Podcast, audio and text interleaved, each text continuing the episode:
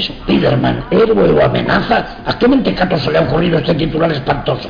Robbie, que pares las rotativas. Tenemos que cambiar el titular de portada. Ya lo tengo. Crónicas del Daily Bugle. Sí, soy un maldito genio.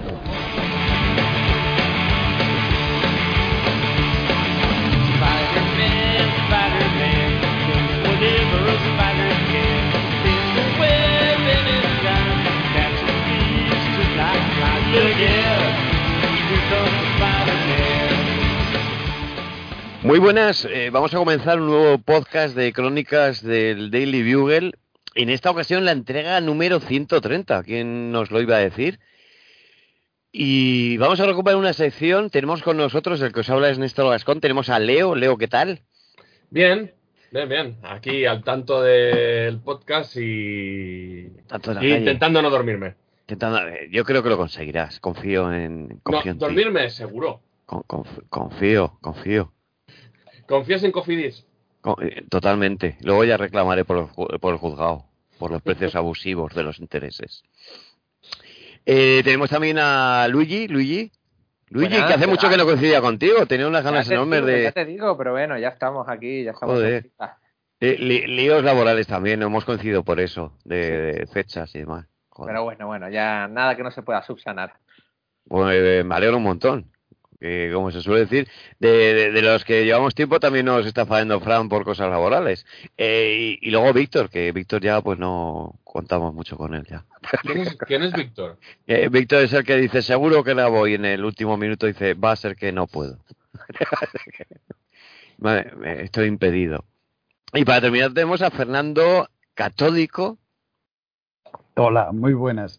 Eh, gracias por invitarme. Estoy en mi salsa. Vamos a hablar de muerte. O sea, es todo spoiler, tío, todo el podcast. muerto. Ya- ya- Es Fernando alias Spoilerman, pero alias también eh, pase de prensa, te suelen llamar también, el hombre pase de prensa. Sí, sí, pero últimamente hay algunas compañías que no me quieren. No, No sé te- si no será te porque soy. Pero, de, pero, hecho, de hecho, no, mira, no lo he dicho en el previo, pero hay, una, ha habido otra compañía que me envía un correo para varias veces. Para, Oye, que hay fotocall de esto, que hay fotocall de esto, que viene este, que viene este, y ya, y ya me llaman por teléfono.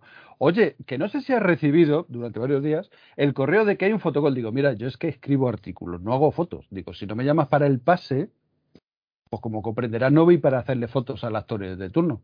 Dice, ah, claro, lo entiendo. Digo, pues, pues, pero me ha dado igual. Que sin tú- llamarme. tú, tú cuando eres más, tú cuando eres más jovencillo, Fernando, le preguntaban a tu novia, oye, ¿por qué estás con Fernando? Y dice, por pesado. Dice, al final le dije que sí, porque ya decirle que no, no le entraba. Le dije, sí, salgo contigo, Fernando, hasta donde Pesado, sea, por pesado. Que es una buena táctica, también hay que reconocerlo. Oye, hay que, hay que curarse. Hay que currárselo. Vamos a recuperar una sección, igual que recuperamos hace poco la de Proyecto Amazing, que eran las historias añejas de Spider-Man. Pues una sección, Leo, que ha llovido, porque estoy mirando cositas en iBox Mm. y la entrega número uno es de Crónicas del, cien- del número 71, vamos por el 130, Mm, y la inauguramos el 12 de julio del 2020. Mm, Y la siguiente entrega no tardamos mucho, del 71 al 82 pasaron 11 podcasts mm. y pasamos de julio del 20 a febrero del 21. Y estamos en enero del 23, pues oye, tampoco ha pasado tanto tiempo. Perdona, estamos, estamos en febrero Enero. del 23. En febrero del 23, pues do- dos años. Del 28 de febrero, que fí- fíjate, la subimos el 28 de febrero. Muertes en el universo Marvel, que ahora lo hemos cambiado y ya muertes donde sea. Marvel y DC. ya nos metemos donde haya difuntos, donde huela muerto, ¿no, Luigi? Hmm, ¿Hubiera muerto o no? Depende. Porque ya sabemos cómo son las muertes en, en el mundo de los superhéroes. Y aquí yo creo que vamos a hablar de uno de los casos que, a ver si llega a tiempo Monfort, mm, vamos, de Sí. más muertes y resurrecciones, ¿no? ¿Cuál ave fénix, se podría decir? Otra, otra. La del, la del Fénix es para, para hacer un estudio lo de, lo, de- lo de ese personaje. Eh, la primera muerte, que es del universo Marvel, que os pongo sobre la mesa, yo creo que esta sí que podemos hablar de que es una de las más definitivas, que es la del Capitán Marvel. Porque hubo una intentona que al final resultó ser un, un Skrull o algo parecido, ¿no? Sí, en la Civil War. Veamos que no se han atrevido a devolverlo a la vida. ¿Ha habido alguna especie como, vamos a llamar, cameo en alguna viñeta, en alguna saga? Algún persona- viaje en el tiempo ha habido por Sí, ahí. o, o personajes muertos, si ves a lo mejor a la espadachín, o ves a, al Doctor Druida, y ves a Capitán Marvel, pero realmente no vuelve a aparecer en el universo Marvel tal cual, ¿no? Y, Eh, y- y es una suerte, ¿no? Porque es. sí, sí, mejor, mejor. Ahora hablaremos de- del cómic en Claro. sí, pero claro, como ha pasado con otras muertes, como decía Luigi, depende de. O sea, no sabemos nunca en este mundo si van a resucitar o no, aunque tiene todas las pintas. Gracias a Dios, este no ha resucitado. Bueno, gracias a los guionistas, no ha resucitado, y si no, pues le quitaría todo, todo el, toda la, la fuerza al cómic original, está claro. Es lo que ha pasado en, en los anteriores podcasts, que hablamos también de la, Fernando, de la muerte de Kraven el cazador, que también le quitó la magia de, de la muerte que hubo. Efectiva- efectivamente. Es un- una historia muy buena, muy potente, pero claro, si, si luego la, le pones esa tirita, pues le quitas todo, toda la importancia. Una, una pregunta a, a los tres. ¿Llegasteis a leer? Yo, yo sí que me lo compré, la novela gráfica Marvel de, de Forum. Sí. Estoy mirando que es de octubre del 91, Bueno, pero esto es el volumen 2, con lo cual esto igual es una, una reedición. A mí me suena que es de los 80. A ver si lo encuentro por aquí. Yo es que no me acuerdo ni dónde lo tengo, pero sí, a ver, yo soy el abuelo del grupo, claro, yo lo Del compré cuando salió. En el 82 se publicó en Estados Unidos, con la que aquí las novelas gráficas Marvel, pues igual era a mitad de los 80, Leo, cuando la Secret Wars... Pues te lo puedo. Ostras, yo la tengo también aquí porque me la compré justo cuando salió. Es que hay que, Ah, hay que, hay Ah, que recordar... dos abuelos. Hay que recordar que la, la- la primera era en formato de tapa dura y luego la reedición sacaron, creo que también X-Men, eh, Patrulla X, eh, Dios ama, el hombre mata, y era en tapa blanda, como esta del Capitán Marvel. No, no, la buena, la primera es la de la tapa dura. Sí, sí, la de la tapa esa, esa dura. buena. Uy, Y recientemente, hace unos añitos, la reeditó Panini en formato holandés, ¿no? Como la de Lobezno de Honor. He ido mirando por ahí. Esa no sé, como tenemos la edición original, Leo y yo, la buena, pues no. Vale, pues nos año- igual. Año, año 84. En, el, en el año 84 se publicó aquí, en el 1982 apareció en Estados Unidos, sí. Ujú. Correcto. Eh, nos, vuel- nos quiero hacer, llorar, 550 pesetas. Oye, que era, eso era una fortuna, ¿eh? De la en época, el. Pero, 84. pero un fortunón, ¿eh? Sí, sí. Hombre, ¿cuánto valía una grapa normal? ¿95 pesetas? ¿100? Sí, por 95 ahí pesetas. estaría, ahí estaría. Mm. Pues, pues, pues cinco veces más. Además, es que es lo que dices, o sea, era en tapadura, era en un formato más Sí. grande, no son muchas muchas páginas, pero, 64. pero era pero era eso, era como una especie de libro y joder, y, era una historia que, que merecía la pena un formato un formato así y, y eso, y tenemos varias como la de X-Men que has dicho. Sí. Claro. Sí, luego ya sacaron Superboxers. eh, yo creo Ah, hace no. unos años la completé entera, eran ocho volúmenes, si no me confundo. Eh, Luigi, ¿tú cómo te acercaste a esta muerte? ¿En este formato, en otro? Eh, yo en, el, en la novela gráfica de tapa blanda, o sea que tuvo que ser una reedición, ¿no? Sí, Mm, la que me ha salido antes, esa es la del año 90 y poco, 91 he dicho, ahora te lo, te lo busco. Eh, 91, 1991, Luigi. Pues esa, esa, que yo era como, mira tú, un pipiolo pipiolín. Pero la, la, la, la tengo la tengo por aquí además. Eh, Pero sí, ahí fue donde, donde me acerqué. Y claro, era el típico cómic que escuchabas hablar, escuchabas hablar, pero claro, no era tan accesible como, como lo es ahora. Mm. Y, y nada, bien, bien. Me acuerdo que el dibujo de Starling me parecía ahí un poquillo que, bueno, un poquito estático, pero, pero por lo demás sin, sin ninguna queja. Vamos, muy, muy buen cómic y una muerte que yo creo que ya si no ha vuelto y ya si ni siquiera en el universo Marvel cinematográfico lo han tenido ahí, pues yo creo que lo tiene bastante complicado para volver. O sea, sacarán a sus hijos, ¿no? Que, que eso sí que tuvo una prole bastante considerable. Harán remakes, harán intentos, y, pero yo creo que ya es uno de los de los muertos bien muertos, ¿no? De- del universo del cómic. Tenemos en la, en la, en la portada, chicos, la, un homenaje de Jim Starlin a lo que es la, la piedad de Miguel Ángel, ¿no? Ujú. Queda, queda bastante bien. Y os pasa como a nosotros, también como ha dicho, a, a ver, Luigi lo ha comentado, el dibujo y tal. A mí Spiderman por Jim Starlin no me gusta, ¿eh? Hablan, enlazándolo con el personaje que nos gusta. A mí es a mí es lo único que, que, que me es la única finita que tengo con esta historia, que es que trata a, Spiderman como si fuera un crío. Que sí, que se sorprende de, la muerte, que dice, joder, es que parece que tiene una rabieta. Es que no puede ser, ¿cómo va a morir? por-?". Bueno, ahora hablaremos de cómo muere y tal. ¿Cómo va a morir por esto? Joder, que somos superhéroes. Dices, hijo, a ver. Y Ben, Ben Green le dice, pues sí, porque estas cosas pasan. Me parece que le tratan mal. A ver, hay muchos guionistas en Marvel que no, que no entienden a Spider-Man. Y, y esa es la única finita, lo único malo que yo le veo a, a esta obra.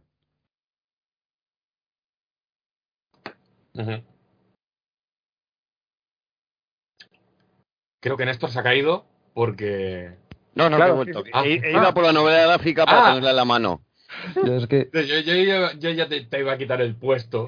No, no me, no me he podido quitar ni, ni, ni cinco segundos, me reclamáis. Sí, enseguida. Claro. ya voy, Es voy. que, es que eh, nos acordamos de, de, de tus momentos Snake.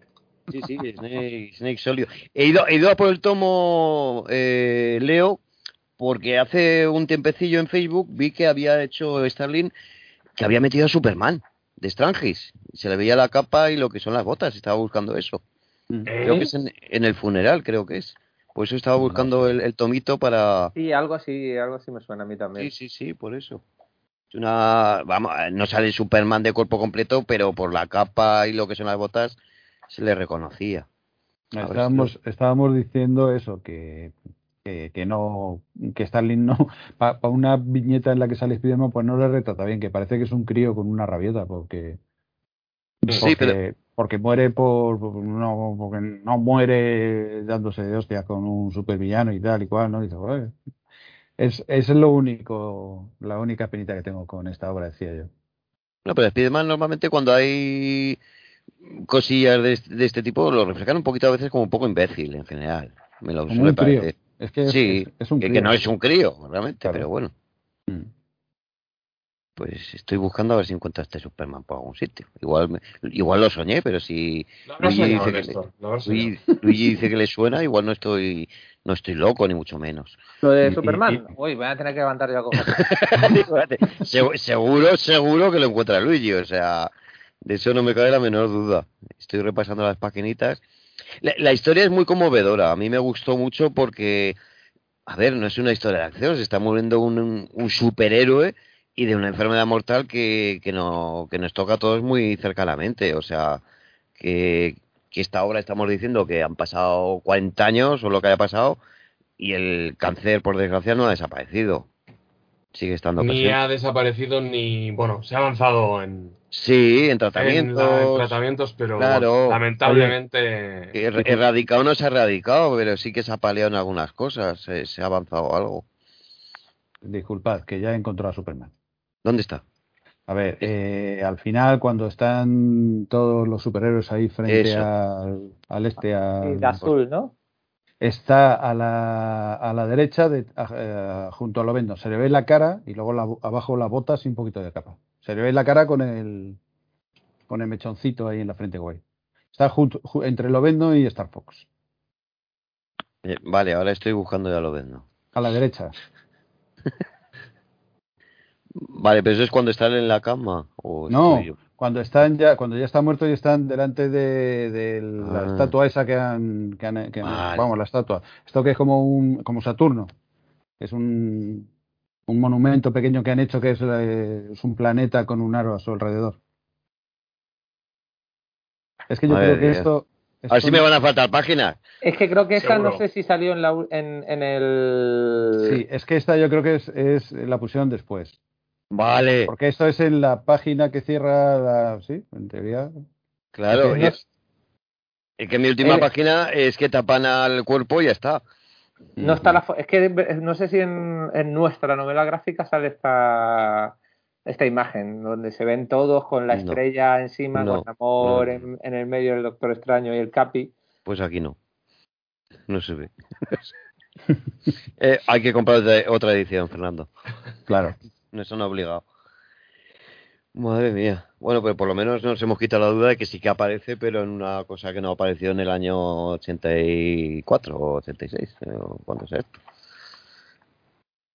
Eh, se enfrenta a su enemigo acérrimo, que es Thanos, que tan de moda ha estado en los últimos años y que, y que, hostia, aquí también hay mucha simbología. conforme ese enfrentamiento final que tiene con él, ¿no? Hmm, A ver, hay, hay toda una. Al final, es, es como una secuencia un poco onírica, ¿no? La. Sí. muerte sí. es eh, el encuentro con la personificación de la muerte, que siempre en el universo Marvel se ha personificado como esa, esa mujer eh, con esa especie de, de, de- de- capa y capucha, ¿no? Ah, que él tiene la cara como una calavera. Y, y bueno, yo creo que le queda muy poético en, Sí. en ese momento, ¿no? Porque te, te retrata, ese es como el paso al, al otro mundo, ¿no? Al más allá. Y, lo, y yo creo que lo retrata de una manera muy poética, encontrándose con Thanos, eh, el enemigo acérrimo, que supongo, lo que pasa es que ahora no, no me acuerdo yo, pero se entiende que por aquella época mm, estaba muerto o lo tenían muerto. ¿A quién? ¿A, Sí. a Thanos? ¿A Thanos? ¿A Thanos? Seguramente. de Yo no me acuerdo último tampoco, pero sí, enfrentamiento. seguramente. Último enfrentamiento que tuviese con los Vengadores y lo dejaron convertido en piedra. Sí, sí. Claro, recurrió a eso el, el, el guionista. A mí me hace mucha gracia, Leo, la, la splash page. Siempre me Mm. gusta no decir splash page en cada podcast. ¿Cómo, ¿Cómo lo dices? ¿Cómo lo dices? splash page. ¿Sabes que en catalán peix quiere decir pescado, no? Como- como Por eso digo, por eso digo splash pescado. Splash pescado, claro, lógico. Esa en que están todos los personajes en unas escaleras. Y por ejemplo, yo estoy viendo a Lobezno, que en la posición que está Lobezno, por ser un poco tiquismiquis, tendría que caerse. O está avanzando por la escalera, pero es, es- Sí, Ah. recuerdo la viñeta, sí, sí, sí. claro, y luego dices, vale, están todos en las escaleras, pero os quedáis ahí, bajáis, subís. Sí, Esa viñeta, esa, esa viñeta la recuerdo bien. porque te, te da la impresión de que tendría que ser una viñeta, ¿no? Como que, que- que muestra un cierto dinamismo, pero que, que no sé si, no sé, porque se quedó ahí un poco a medio camino, ¿no? Eh, parece que, pero no. Sí, sí, sí, sí. Por cierto, a que haré el número, tú que tienes el TV en las manos, Sí, eh, eh, ¿lo ves no sale fumando? pues, pues, pues, pues, pues, pues voy a mirar, voy a No, mirar. en, ahí en la, en la esa de la escalera no. En- bueno, en aquellos años no puede haber. en aquellos años todavía fumaba, ¿no? Sí, Claro. sí, yo creo, sí, hombre. Lo que pasa es que no salen muchas viñetas tampoco, Y lo ves. fumaba puros.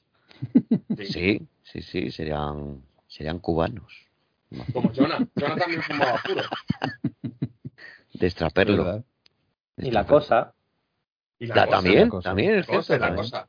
Nick Furia, Nick Furia. Y También. Furia también. Joder, todo, fumaba todo el mundo, que aquí qué pasa.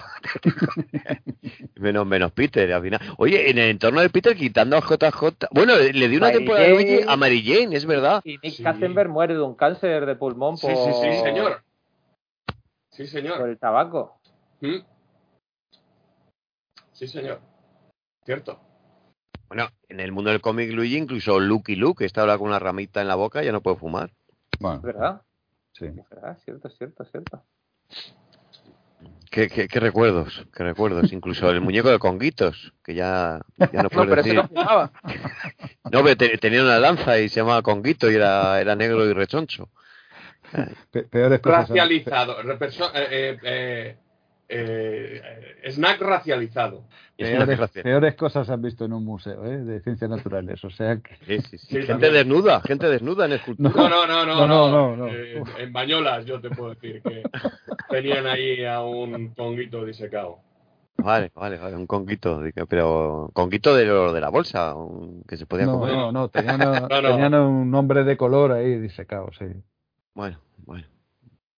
Volviendo a. Sí, vamos a, vamos a Nos volver. estamos metiendo en un jardín. Sí, sí, totalmente, totalmente, totalmente. A mí, Eh, a, eh, a mí, a mí en su día este cómic me gustaba porque, bueno, yo no recuerdo así muertes de, de personajes principales, no recuerdo ninguna antes de esto. Y como hemos dicho antes, esta es una muerte que, bueno, que, que por suerte, pues es una de las pocas definitivas. Pero es que era eso, era un personaje principal, no era un secundario que había muerto, pues mira, fíjate qué pena, o un, o un sidekick, ¿no? Eh, y, y había muerto, y muere además por, por, por una cosa muy humana, ¿no? Por un, por un cáncer. Y eso fue lo, es lo que decías antes, ¿no? Le dio el trasfondo ese sentimental a, a esta obra. Y estamos hablando de, joder, de hace casi 30 años. Hostia, 30 años ya, me cago en nena. No os quitéis años, hace 40, pero bueno. Hace 40, ¿no? Es que soy del Es, es verdad. Tenía- teníamos- algunos teníamos pelo y todo. Fernando Melía, Fernando Melía. Coño. Yo qué sé, tío, 80. Joder, que yo todavía estaba, que, eh, que todavía estaba en la EGB. Ah, Yo no, yo que, no. eh, estoy, estoy mirando el año de creación del personaje, que, que por lo que veo es de Stan Lee y Jen Collan, año 67. O sea que duró 15 añitos. Murió en el 82. Tuvo colección propia, como has comentado Fernando, que era no era un secundario, no era un personaje que, que acompañaba a alguien y no tenía importancia, pero se lo quitaron. O sea, Y, estuvo en Los Vengadores. Formó, Y estuvo, bueno, sí, y- sí. Es que eso, lleva casi cuatro veces, cuatro, el, el triple o el cuádruple de años muertos que lo que estuvo en activo en el Joder, Mm.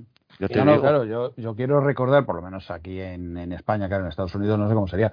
La colección, pues, bueno, ya sabes que tuvo su, sus altibajos, pero tuvo mucho tiempo colección propia en Estados Unidos. Aquí se iba publicando y toda la etapa esta en la que de las de las negabandas esta que compartía digamos cuerpo con, con este con Rick Jones pues joder Sí. pues estaba muy bien era un personaje lo que digo era un personaje principal y, y era uno de los pesos pesados de, de, de, de- de Marvel, era de los más poderosos eh, y de la Marvel esta espacial, galáctica.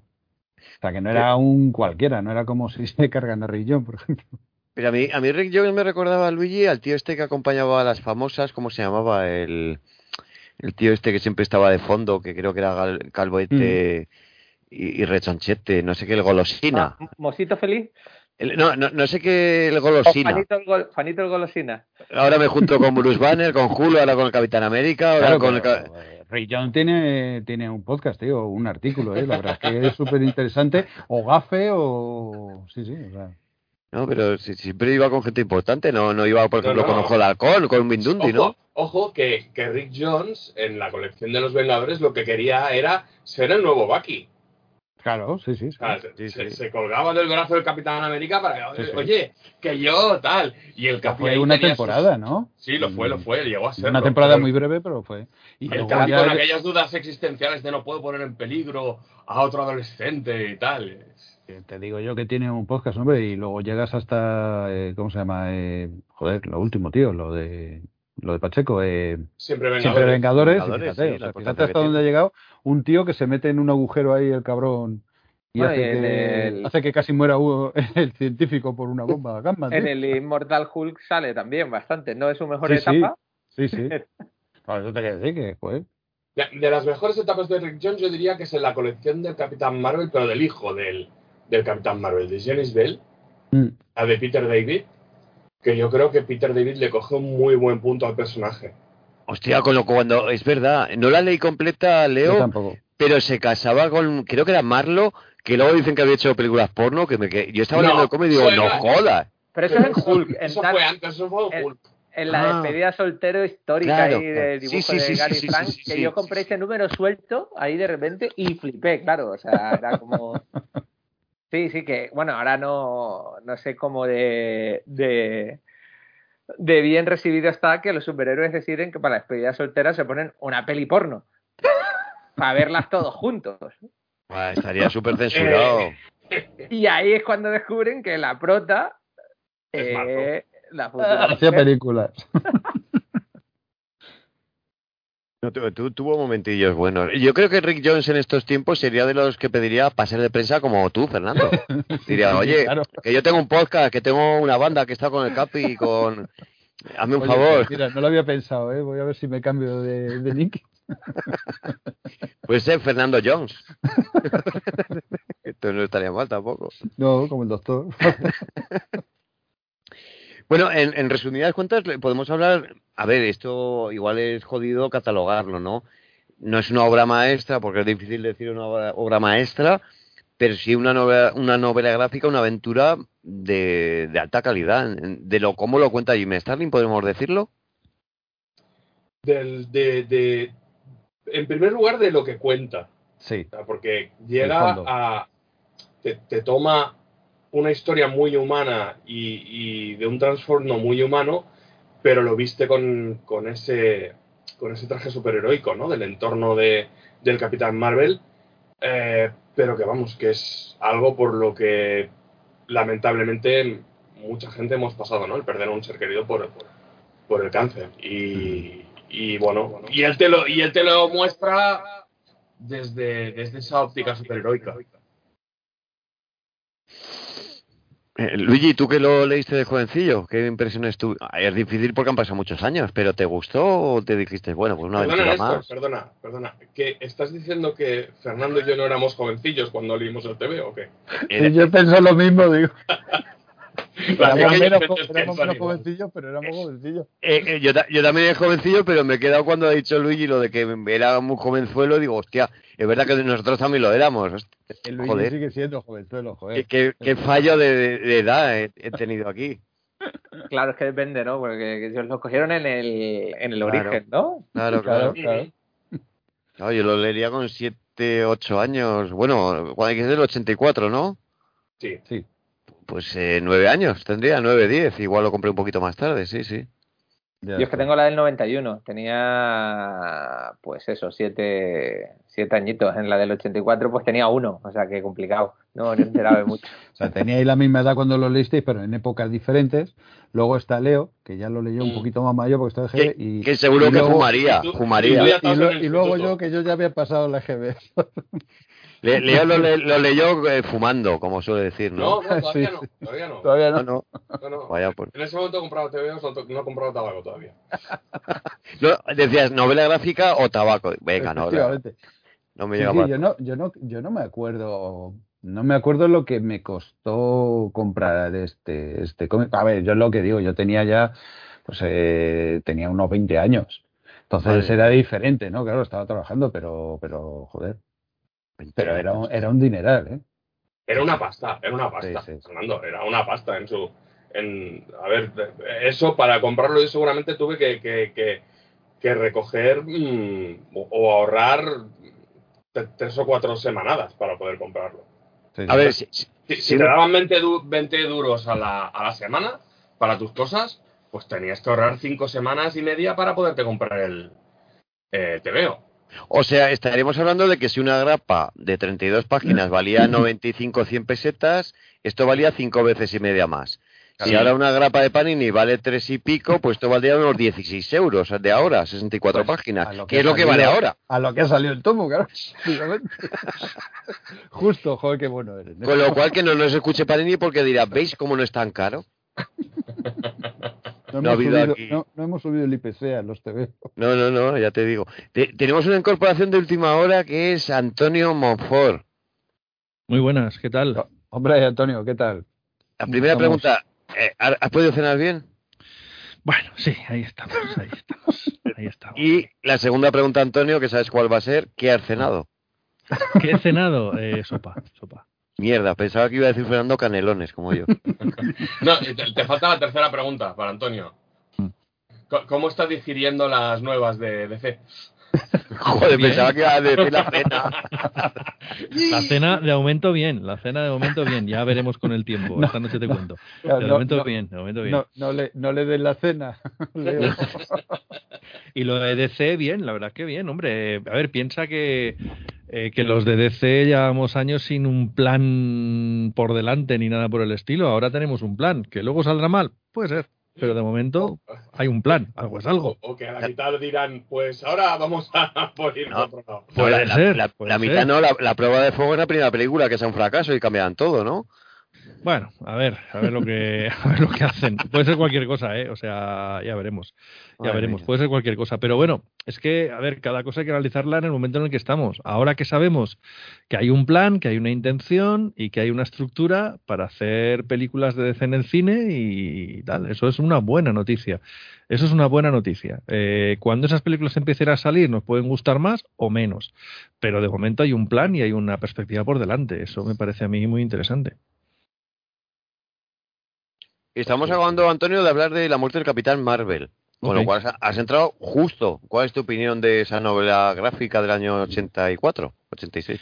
Pues mira, a mí me pilla muy lejos porque cuando la leí, la leí muy tarde y ya me daba un poco igual. Capitán Marvel es un personaje que siempre me ha dado bastante igual y precisamente lo primero que supe de él fue que se moría, con lo cual no es una gran cosa para empezar a saber del personaje, ¿no? O sea, Ese, eh, yo lo que lo que recuerdo primero de esa historia son los anuncios en aquellos viejos cómics de Forum por todas partes con lo de la muerte del Capitán Marvel, ¿no? Y entonces Hmm. me quedó claro, vale, este se muere.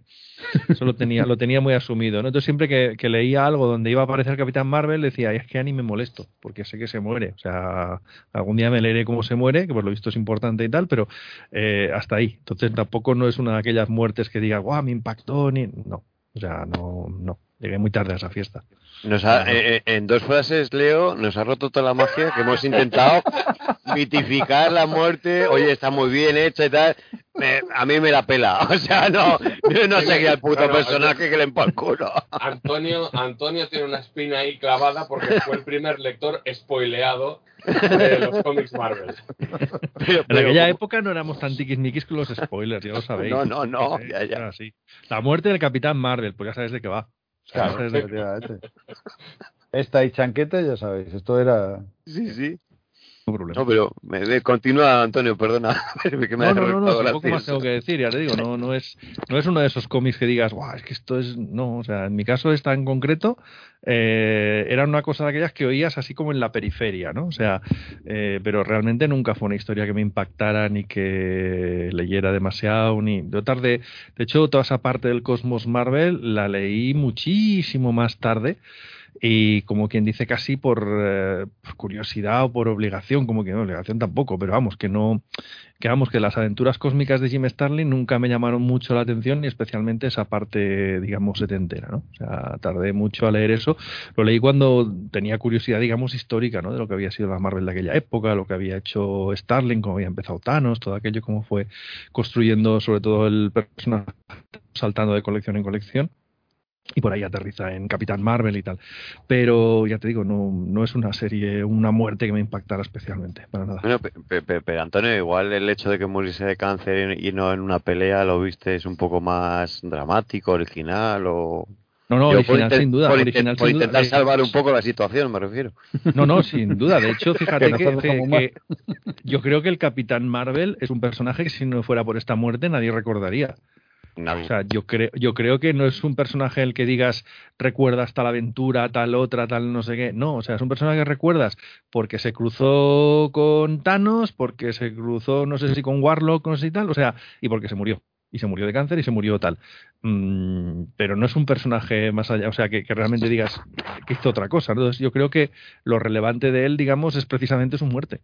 Y de hecho, creo que es un personaje que nunca se ha resucitado como tal porque ha habido intentos de resucitarlo vía clones, versiones alternativas, no sé qué tal, pero no es un personaje que haya vuelto, con lo cual eso significa que esa historia tiene que quedar, que esa historia tiene que tener pozo, ¿no? Y que esa historia es una de las que, que perduran y tienen sentido, ¿no? Y eso en Marvel es decir mucho, ¿no? Una muerte que perdura en Marvel, pues eso es, eh, vamos, raro, ¿no? Lo siguiente. Sí, sí, eso es lo que decíamos al principio. Además, es que es eso, o sea, mm, tienes razón en que el personaje.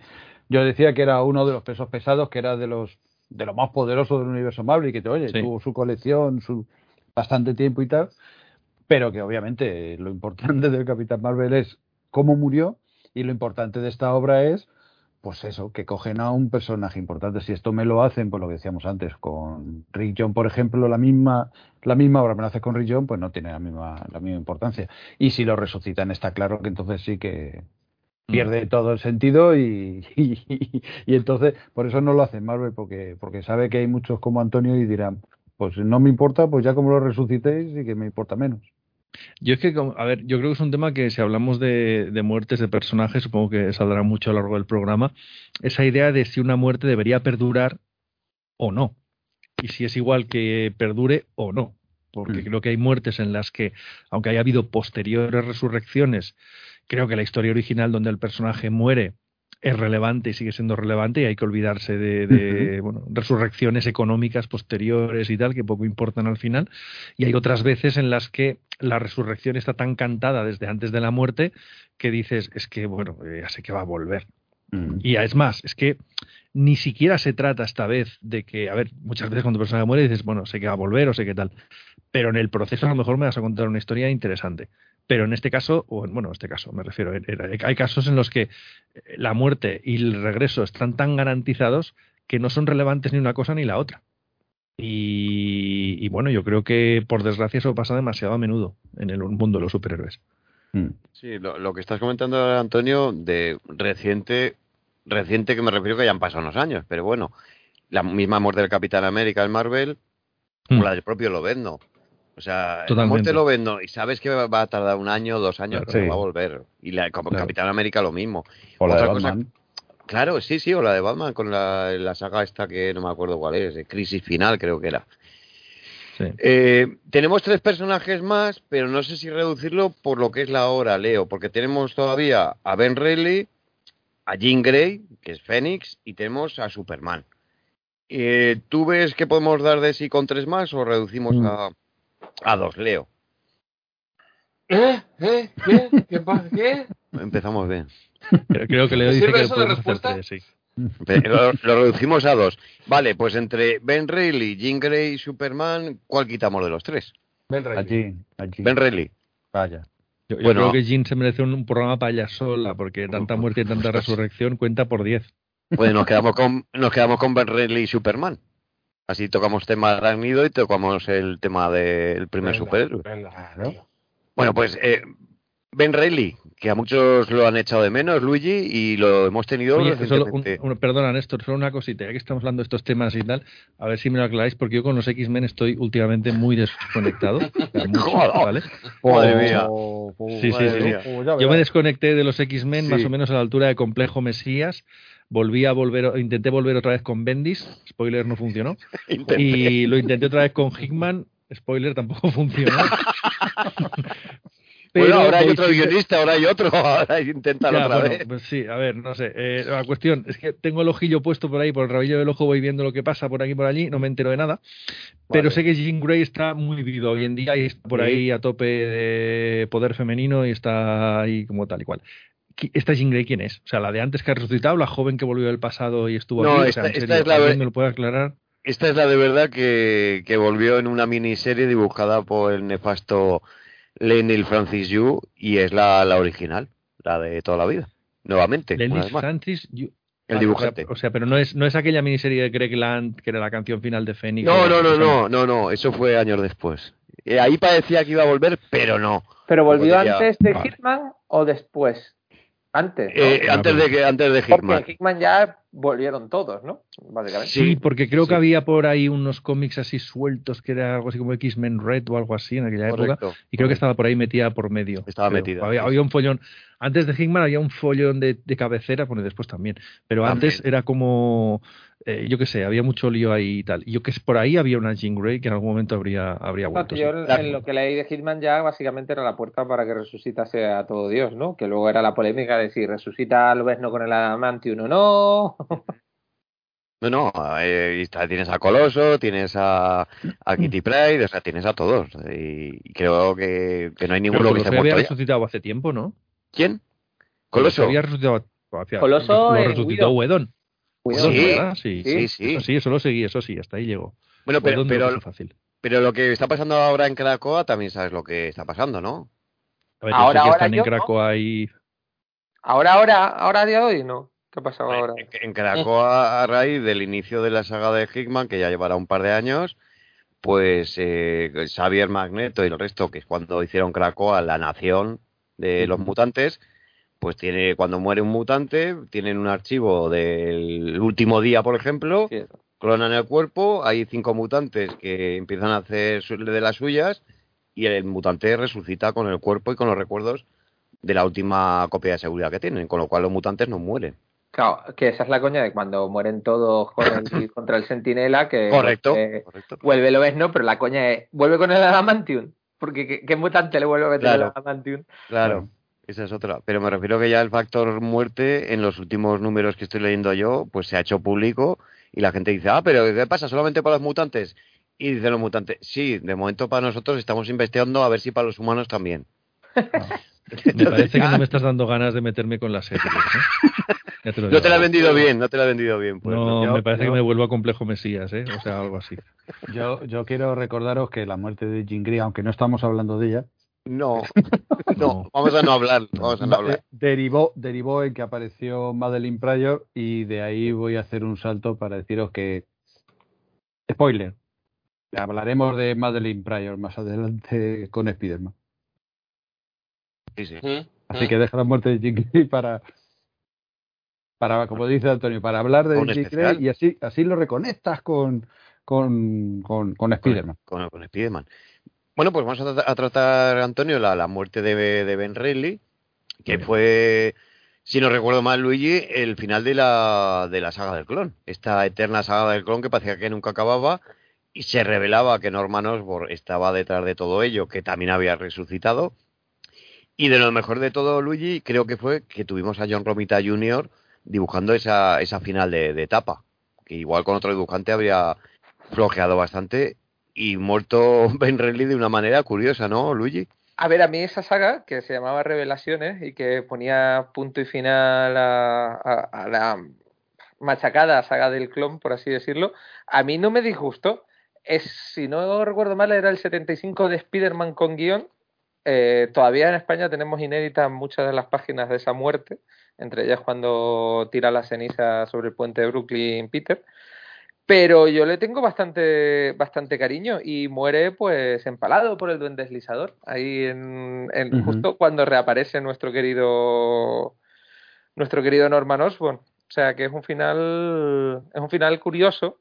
Le pega una paliza brutal Norman, pero es brutal porque, valga la redundancia, porque, o sea, empiezan la saga de las revelaciones y el prota sigue siendo Ben. En el último número de Amazing, que es donde se revela que está ahí Norman Osborn, sigue siendo Ben. Y, y nada, y trocotro. De repente, pues nos quedamos sin, sin nuestro querido primo rubio de Peter. Y sin, y sin todos los secundarios, que se habían formado unos secundarios alrededor de él bastante interesantes, ¿no? Sí, la verdad A que ver. se fue construyendo, fue una de las poquitas cosas buenas de, de- de esta saga del clon, que yo creo que el, el mayor defecto que fue fue eso, que se alargó en demasía, pero como dice Luigi, el- la resolución, la muerte de Ben, pues la verdad que estuvo, estuvo bastante bien. Y después lo que tú dices, a mí los secundarios, que sinceramente ahora mismo no me acuerdo mucho, yo recuerdo en la época que, joder, que me interesaban, que, a ver, que sí, eh, lo que decíamos antes de la muerte, tú sabías que Peter iba a volver, pero a mí me estaba interesando todo, todo el mundo alrededor que se estaba creando alre- alrededor de, de Ben, y Ben era un personaje que, que me gustaba. A ver, a mí la, el final de la saga del clon me parece épico. O sea, realmente me parece espectacular. ¿Estáis ahí? Es que me parece que os he perdido. Sí, sí, sí, sí, sí, sí, sí, sí. Ah, vale, vale, vale. Ok. No me he dormido todavía. ¿eh? Escuchamos muy atentamente. Vale, es que he oído un ruidito y digo, esto igual se ha colgado. Vale, no, no. No, pues lo que decía, la- el, el final de la saga del clon me parece espectacular. O sea, ese número 75 de, de Spider-Man, o sea, de, de Peter Parker de Spider-Man me parece tremendo, pero tremendísimo.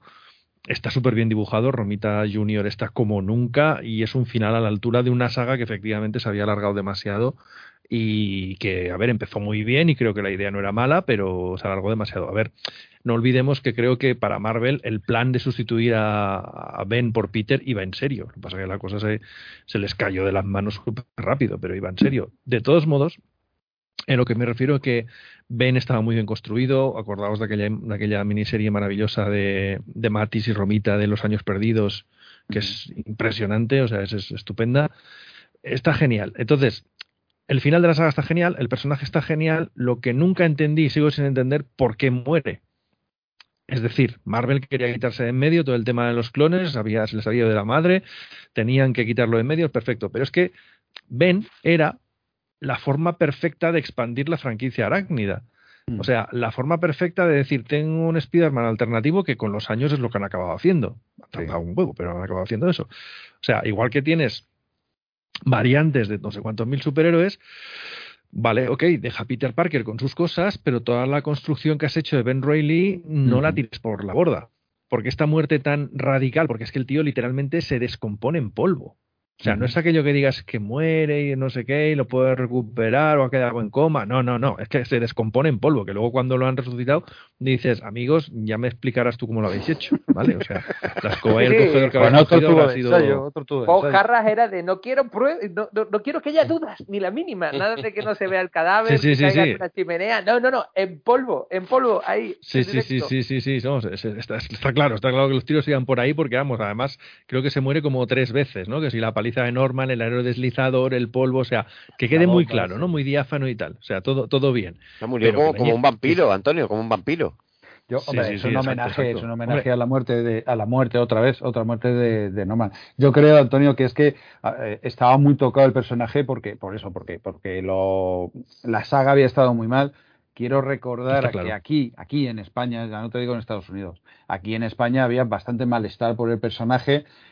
Pues eso, Sí. porque era. eh, que- no, es que es el verdadero Spider-Man, es que no lo vendían, que es lo que Claro. tú dices. O sea, es que era la idea, de verdad. Este es el verdadero Es que ese es el gran problema claro. que tuvo esta saga y lo, y lo que pasa siempre cuando hay un intento, o sea, cuando coges un personaje de los importantes, ¿no?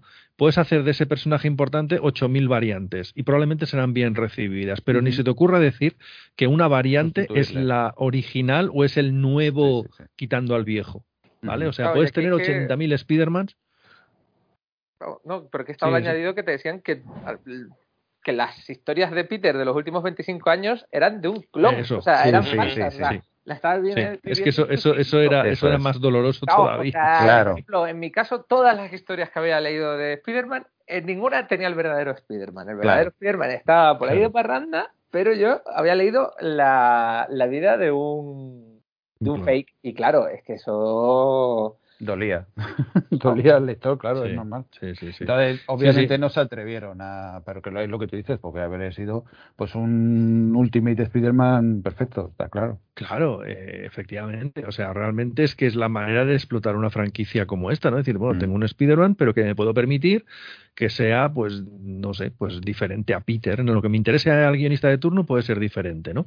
Pero claro, tiene que ser con Peter, no puede ser en vez de Peter, ¿no? Que eso es lo que muchas veces pasa ahora cuando nos presentan personajes alternativos a los clásicos de siempre, ¿no? O sea, tú puedes hacer la variante que quieras, además de, pero nunca en vez de, porque el público no lo va a aceptar. Sí, sí, está claro. ¿eh? Incluso lo de que se alargó demasiado, mm, tenemos que tener en cuenta también que eran tres colecciones. Entonces, eh, ¿cuánto duró? Dos años la, la, la, la saga del clon. Dos años por 12 números mensuales mínimo, Por cuatro colecciones. por cuatro, tres, cuatro colecciones. Si hubiera sido una colección, pues va que te va, pero Cuatro colecciones más. Y especiales. colecciones- Más colecciones especiales o trimestrales. sí, que, que Mm. sí, colecciones máxima, colección no sé qué, omega, alfa, o sea, y encima con tú dibujantes te que te la mainera. Si tú te intentas releer esta saga, o sea, yo cuando se publicó todo esto, yo lo disfruté como un gorrino en un barrizal. O sea, yo me encantó, yo disfruté un montón con esta saga y comprando los cómics mes a mes, a mí me encantó. Pero cuando intentas releerte esta saga, aunque sea un cacho de ella y tal, te das cuenta de la barbaridad de relleno que lleva. Sí, sí, sí. Es decir, tú no puedes coger y decir, venga, me siento una tarde, me leo la saga del clon y tal. Es que te vas a atascar porque hay como 40.000 cómics que son puro relleno, pero puro, puro, puro, puro relleno. Y, Que esa y- y- estructura de, de- No, no, perdona, Antonio. Sigue, sigue. No, no, eso simplemente que, que esa estructura de, de tener cuatro o cinco colecciones, eh, va- va- va- tiene que salir un Spider-Man a la semana, sí o sí. Eso, eso es letal. O sea, eso es letal porque narrativamente no tienes tanto que contar ni puede ser tan interesante. Y eso es lo que acaba a- agotando, digamos, al personaje. Y, y luego el abandono de personajes y, y villanos y secundarios. O sea, es que aquello fue también morir eh, Ben y todo lo que se había construido alrededor de él desaparecer prácticamente de un plumazo. Sí. Ujú.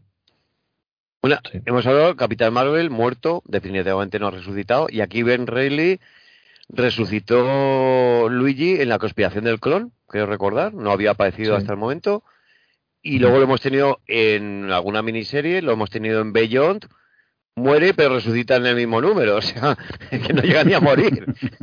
Dicen, ¿para qué vamos a mantener el suspense, no? Bueno, Ya- hablando de sus muertes, precisamente en el cómic donde se explica que él está detrás de la conspiración del clon, ahí muere y resucita varias veces, que de Sí. hecho se supone que está loco por eso mismo, porque Mil dice, correcto. ah, toco el botón, lo vivo, ah, botón, muerto, ah, vivo, ah, muerto, ah.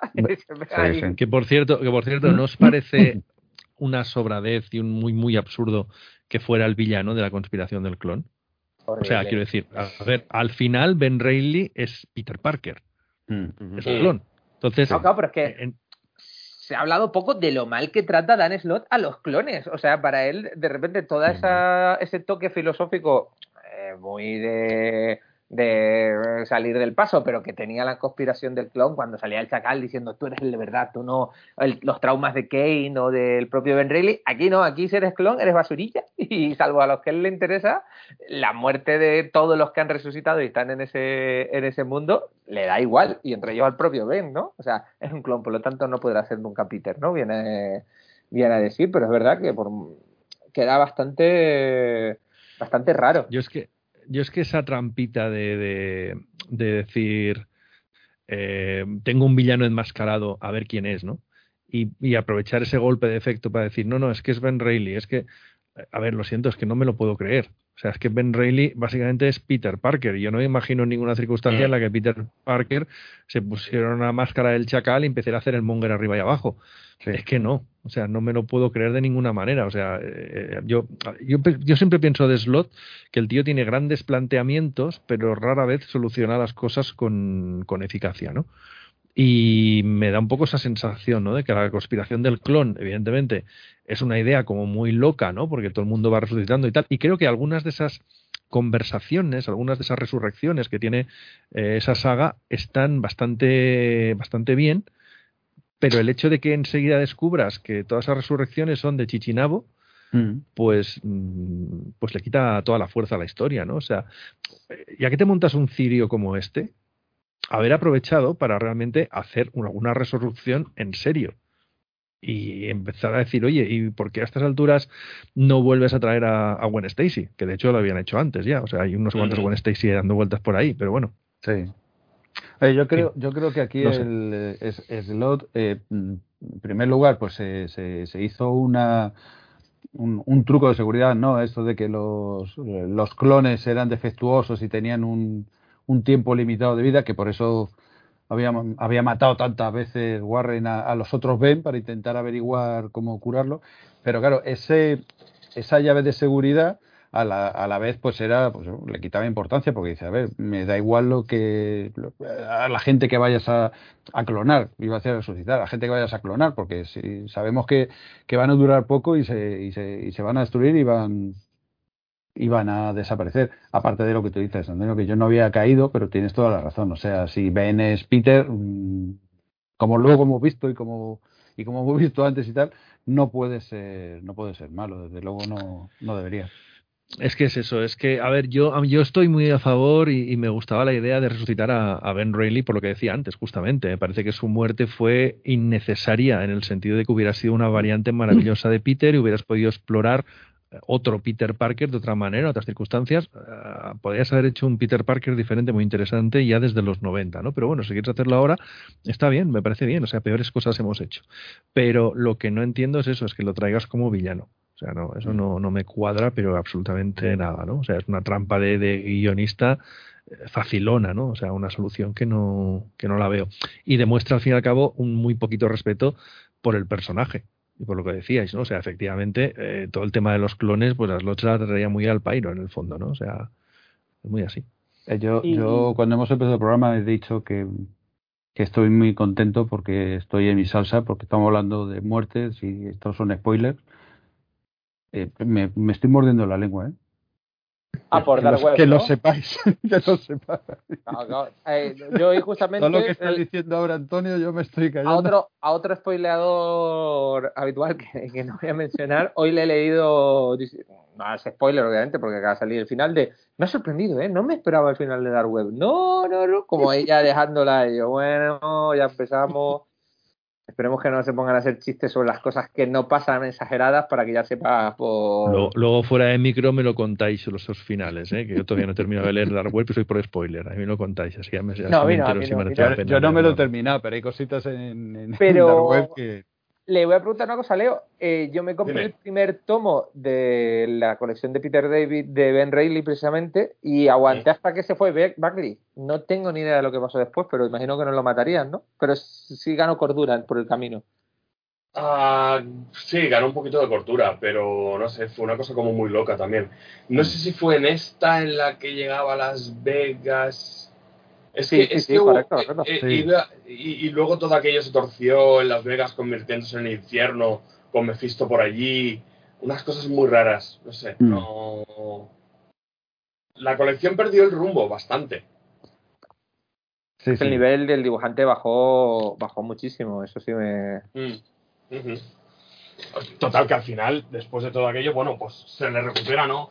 En, en, en la etapa de Bellón, prácticamente. Es el, el salto de esa colección luego es pasar a Bellón. Hmm. Sin, sin mucha más explicación tampoco. Sí, el pase de Billón, Ben el pobre tiene lo- los finales absurdos y rápidos, porque en Billón es el protagonista y de repente en un episodio, ¡ah, que estoy muy loco, no! ¡Que Bueno, se me olvida había- todo! ¡Ah, pues! Ahí Es verdad, no, vicios, no, an- pero- an- antes de eso, antes de eso, el personaje de la araña escarlata de Ben Reilly apareció en la colección de Iron Man. Es verdad, sí, que dicen que está bastante graciosa, ¿no? Con el, con el hombre rana, ¿no? O Con También el hombre rana, con Gata Infernal, Con Gárgola, ¿no? Mm. Y lo que pasa es que, claro, también, sí, porque la fui siguiendo por, la, por las apariciones de Ben, pero así de a bote pronto también deja de aparecer y es el momento más o menos que coincide en el momento de publicación con lo de Billón, cuando él la- Mm. empieza a aparecer en la, en la serie de Billón sustituyendo a Peter otra vez. Y lo tenemos en Spider-Man, un nuevo universo 2, ¿no? La continuación ya, Parece que sí, ya ha salido el merchandising y demás. al menos en el póster sale. Madre, madre mía, qué tiempos aquellos con Ben Reilly. Y, y yo creo que es un personaje que sí que tendría que tener colección propia. de- Puede darle, sí. pendiente su muñeco de Mafex. sí, sí, si se hubiera quedado en, en la araña escarlata, yo creo que sí. Pero Sí. es, es lo que hemos dicho. O sea, ha dado muchos tumbos y bueno, y, y ya veis cómo terminó en Bellón y tal, y pff, no sé. O sea, la cosa está, está jodida. O sea, puede ser un personaje de recuperarlo cuando quieran y volver a olvidarlo cuando quieran. De venir y irse. No, lo gracioso es que Marvel está cada 15 días sacando una variante nueva de Spider-Man. Y aquí que la tienen hecha y montada y tal, como que no hay manera. Es como si, no sé, es como Eh, eh, llevar la contraria por eh, llevar la contraria, ¿no? ¿Te has leído, Antonio, lo de Caminos, ¿cómo se llama? El prólogo a Spider-Verso. Bueno, no te lo No. leas, ¿eh? échale un No, no, vistacito, no, no. échale un vistazo, una ojeada. y Son tres numeritos, pero Mm. vamos, échale un vistazo para que veas los diferentes Spider-Man que, están- que hay en el multiverso. Y, y, y, y si le echas una ojeada dirás, ah, pues mm, qué bien hecho en no comprarlo. Eso sin, eso sin leerlo. Es que, a- a- te juro que a veces me da una pereza cuando encuentro un, even- un evento de estos. Me da una pereza, digo, a ver, pon Spider-Man en la portada, según mi criterio, tirando a escaso, tengo que comprarlo porque pone Spider-Man, pero es que me da una pereza. Me da Que a ver, que, que, que te hablo yo que tengo aquí una figurita de Spider-Ham, ¿no? Pero, pero que, bueno, el prólogo a Spider-Verso a mí me ha parecido, pues eso. mm, Si, hubiera, si me hubieran hecho fichas como el handbook antiguo de cada personaje, me habría gustado más, fíjate. O haber acabado antes, a lo mejor Y también. además que hay algunas versiones que dicen, madre mía, Hay alguna cosa interesante, pero hay también re- relleno ganó mucho. mucho. Es que Mucho, al final el, los co- el concepto del multiverso siempre pasa lo mismo. Es una buena idea que entra muy bien y sale muy mal. Porque cuando empieza está genial, o sea, todos son posibilidades abiertas, variantes chulas, no sé qué, pero cuando lleva un tiempo eso en marcha, ahí se ha montado un pifostio Pero- pero si es importantísimo. Es que yo creo que es por las por las ganas de vender. Cuando apareció, eh, ¿cómo se llama? Spider-Gwen, coño, la- esta. O sea, si, si en vez de hacer el prólogo al Spider-Verso, me los presentas a, a estos personajes sin decirme nada, pues pasaría como pasaba con Lovendo al principio, ¿no? Que dice, pues algunos te gustarán mucho y como no saben nada de ellos, pues te llama la atención. Pues coño, pues ahí pillas la, las la, la intenciones de los lectores y, y haces una miniserie del que quieras. Pero no así, que me has hecho una aventura de todos y, y no todo merece la pena, ni mucho menos, vamos. Pero bueno, pero bueno, es que mm, ya sabéis, yo todos, como yo no sé de fútbol, no soy un árbitro, como todos somos árbitros, yo soy editor de, de, de cómics. Bueno, eh, ¿alguna cosita más de Ben Reilly que queréis reseñar antes de pasar al último personaje? Nada, eso, recordad eh, que terminó, que hemos hablado antes, que terminó en, en joder, ¿cómo, cómo se llamaba? Bellón? Bellón, en Bellón. Esto, que no salía ahí, eh, que resucitaba y con un uniforme nuevo, muy bonito, fosforito y, y eso lo que vendrá. Y que, que, que vendrá próximamente, así que. Bueno, y si vuelve, pues ya sabemos que volverá por una temporadita y se volverá a ir, que es lo que está haciendo Marvel continuamente con él. No es ninguna sorpresa, hasta que le volvamos No. a echar de menos. Di, Leo, di. No, no, no, no, que tienes toda la razón del mundo. Manifiéstate. bueno, el, el último personaje es un personaje que apenas sabe nada del Antonio. Antonio Monfort, pues es un desconocido, es casi como el Capitán Marvel. Le vamos que a descubrir por ahí. todo, le vamos a Sí, descubrir sí. El, el experto No. soy yo, el experto soy yo. No, no, Antonio no participa en podcasts especializados en este personaje tampoco. Puedes nombrarlo, vamos a hacer publicidad de ese podcast. Que bueno, el podcast, yo lo escucho como podcast, pero realmente el origen es, es YouTube o no, o me confundo, Antonio. Si hablas del sótano del Planet, Sí, sí, sí. ah, es un poco de todo. O sea, el sótano del Planet, eh, a ver, nacer, nacer, el sótano del Planet nació como podcast. Ah, y vale, era un vale. producto que era exclusivamente podcast. Lo que pasa es que llegó un momento en que apareció YouTube en nuestras vidas y en las vidas de otra gente, con resultados a veces catastróficos en el proceso. y la cuestión es que eh, el proyecto se convirtió en algo multiplataforma Claro. y lo sigue siendo. Entonces, hoy en día, el sótano del Planet genera contenido que se hace primero en YouTube, Vale. luego se pasa a podcast y luego hay unos podcasts exclusivos que llaman que son los que participo yo más y los que estoy más metido, que son exclusivos para podcast y que no hay versión en YouTube. Es decir, o sea, cuando hay una, una línea, ¿no? Dentro de, si miras la línea que publica en Evox, El Sótano del Planet, hay una línea que son podcasts exclusivos, que son los podcasts a lo mejor más cafeteros, un poquito más, pues eso, ¿no? Para la línea dura, ¿no? Digamos, eh, en cuanto a historia de cómic, historia de análisis de personajes y tal, que eso solo es podcast, ¿no? Entonces hemos hecho, eh, pues, mm, hemos repasado ya de momento toda la edad de oro de, de- bueno, de, no solo de DC, o sea, Superman, de Batman, de todo DC, incluso fuera de DC tenemos un programa de, de la edad de oro fuera de los personajes de DC también, ¿no? Ah, Y luego, pues, eh, pornográficos de personajes como Lobo y cosas sobre el estilo. Ne- necesitaba esa aclaración más que nada porque como yo he visto algún vídeo de YouTube o algún directo y luego lo he visto que, Sí. que, que- que al tiempo se convertía en podcast, digo, igual el podcast Sí. es algo que viene de YouTube y claro, al, al comentar tú que hay eh, podcasts exclusivos, digo, bueno, pues es una especie como de cóctel Mm. de... El, el Varias cosas. sótano, el sótano hace, el sótano hace más o menos, a veces más, pero como mínimo un directo a la semana, donde, bueno, en circunstancias normales comentan actualidad, charlan entre ellos, lo que sea. Algunos extractos de esos directos que suelen ser pasmosamente largos, pues algún extracto de todo eso eh, va a parar a podcast, formato podcast, ¿no? Y luego se hacen otros directos que ya tienen un objetivo concreto. Por ejemplo, hace poco hicimos uno para comentar el Superman Secret Origin, el de Gary Frank y Geoff Jones, Mm, sí. que eso se hizo en formato YouTube, pero luego eso sí que se exportó a podcast, ¿no?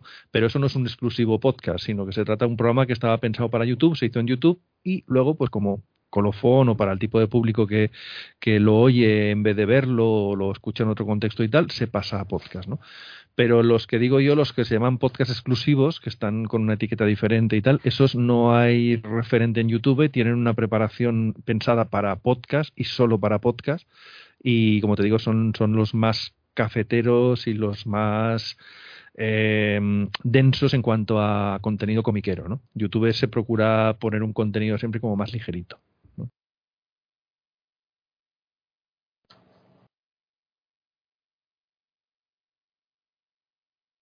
¿Hola? Hola. Sí, eso digo yo. Que ha habido Y yo. silencio. Néstor hoy se está. el- se- ¿Néstor se va? Leo, Néstor Leo, se va. Leo, estás ahí. No, es que silencio el micro porque, para que no haya ruidos. Claro, yo estaba diciendo Leo con Sí, el sí, micrófono sí, sí. silenciado, no me contestaba y pensaba que te decía Leo, estás dormido. Era yo a que no me escuchabais. Leo, ¿tenemos que dar salto a YouTube o no al final? Eh, por supuesto. Por supuesto. Por supuesto. Pero más que nada para verte dormir en directo, ¿o cómo? Por supuesto. Si nos ponemos ma- si nos ponemos caretas, me apunto. Yo, que no se me vea la cara. O un Hombre, te puedes filtro. poner- ponte media máscara de Spiderman de estar de tela que venden en AliExpress o algo así, Fernando. Que no estaría mal. Pones No, la cámara tengo- apuntando para el techo y ya está. Yo, yo, yo tengo dos anécdotas con, con esta obra que voy a contar. ¿Qué Eh, obra? no. Si no he dicho ninguna obra aún. Ah, no. Vaya. No, la muerte de Superman. Ya. Vamos a, a por Superman. Y, y antes de tus anécdotas, un dato que quiero que me corrobore, que no sé si es cierto o no, Antonio, que dicen que se agotó en tiempo récord, colocándose como el ejemplar más vendido de todos los tiempos, con más de 3 millones de copias, 3 millones, solo en Estados Unidos. ¿Eso es cierto? Si no es cierto, por ahí por ahí eran los tiros. Se vendió como rosquillas y fue un fenómeno que nadie esperaba.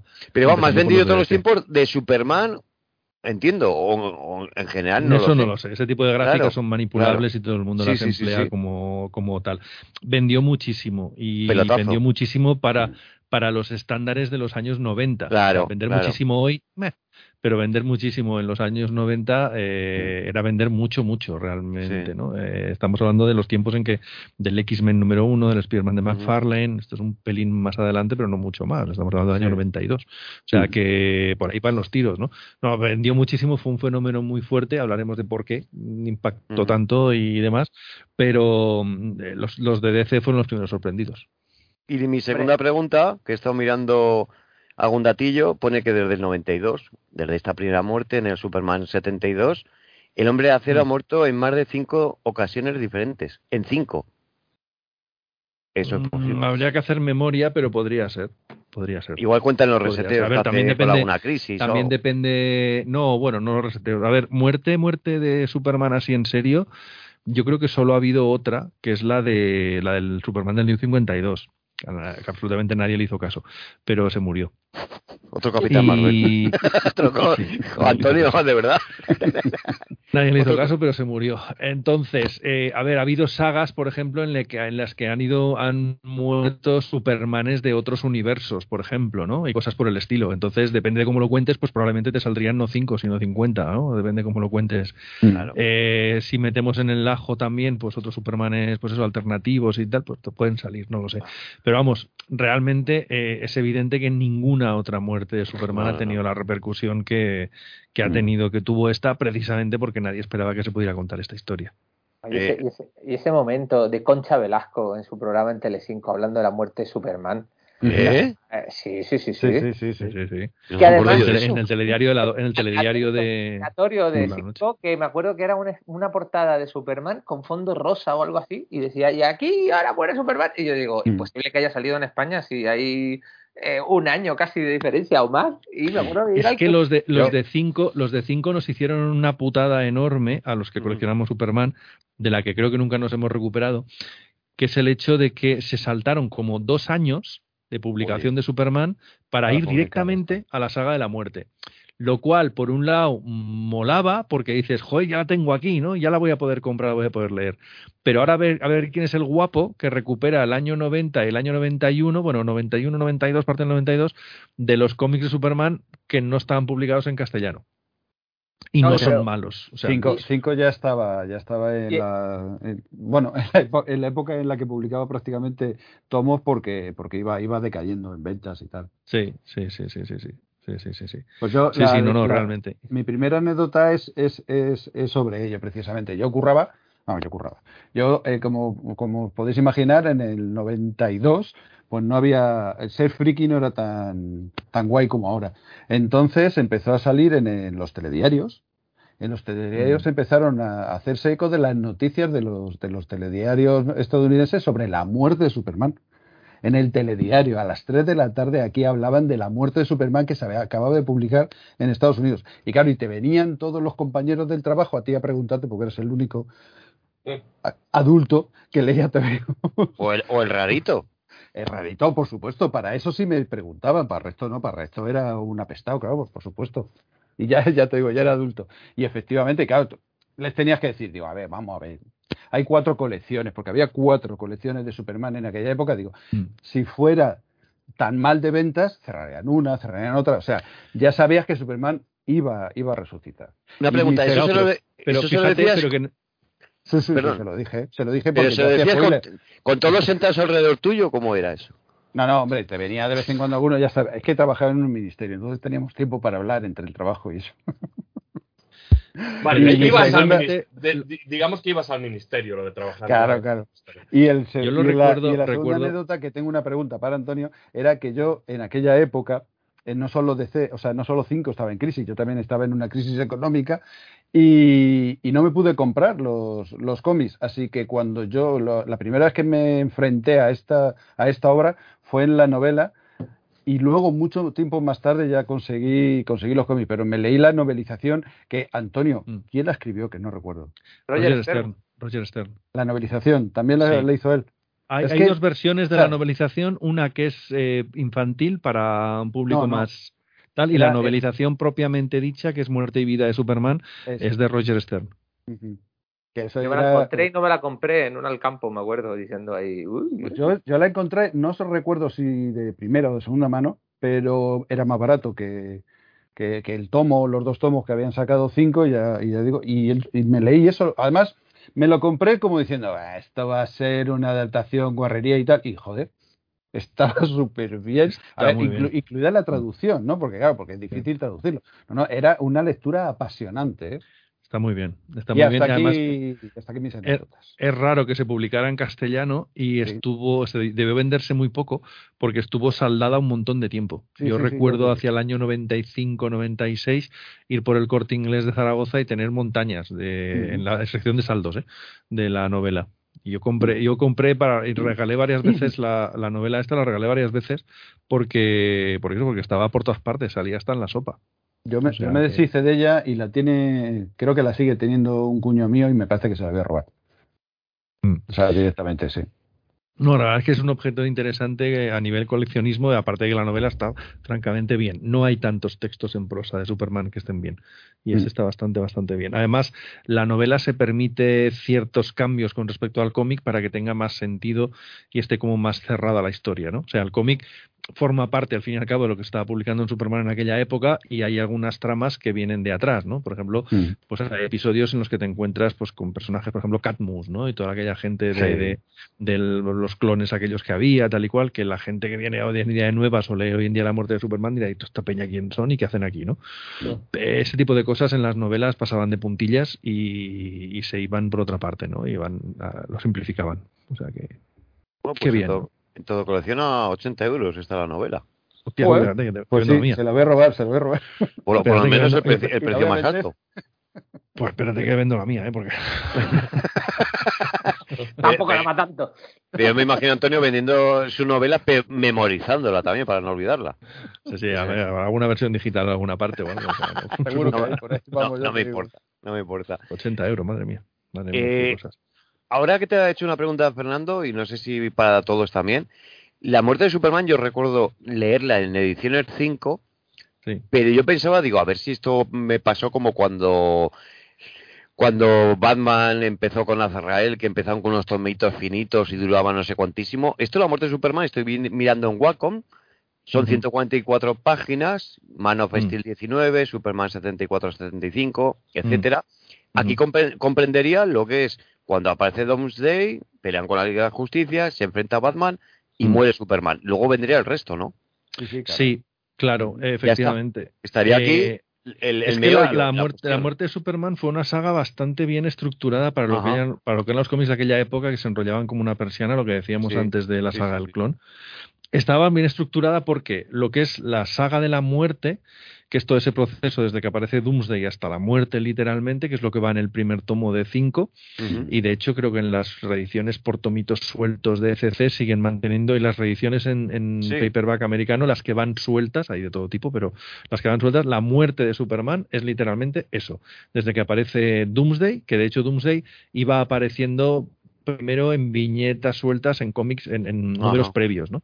Y luego ya hay un número en el que despierta, ¿no? Y empieza a acercarse a Metrópolis y tal, ¿no? Bueno, pues todo ese, ese- momento y ese proceso es lo que se considera la muerte de Superman propiamente. Pero en realidad eh, eso no es, el, digamos, la historia completa, sino que es el primer acto de la historia. La historia tiene como tres actos, ¿no? La muerte es el primero, el segundo es el funeral por un amigo, que se abarca eh, pues justo desde el momento de la muerte de Superman a toda la aventura de qué hacemos con el cuerpo, las historias de Supergirl intentando sustituirle y todo el proceso propiamente del funeral, el duelo, cómo eso afecta a los Kent, cómo afecta Otro, otro tomito delgadito también. Otro tomito que en su momento Ajá. publicó aquí cinco y aquí lo partieron en dos, o sea, partieron en dos. Hicieron el, el tomo este, el funeral por un amigo, que es básicamente todo esto que cuento, y luego publicaron en un formato tipo prestigio aquí en España el Adventures of Superman 500, que es eh, una historia en la que Jonathan Kent ha tenido un ataque de, de corazón,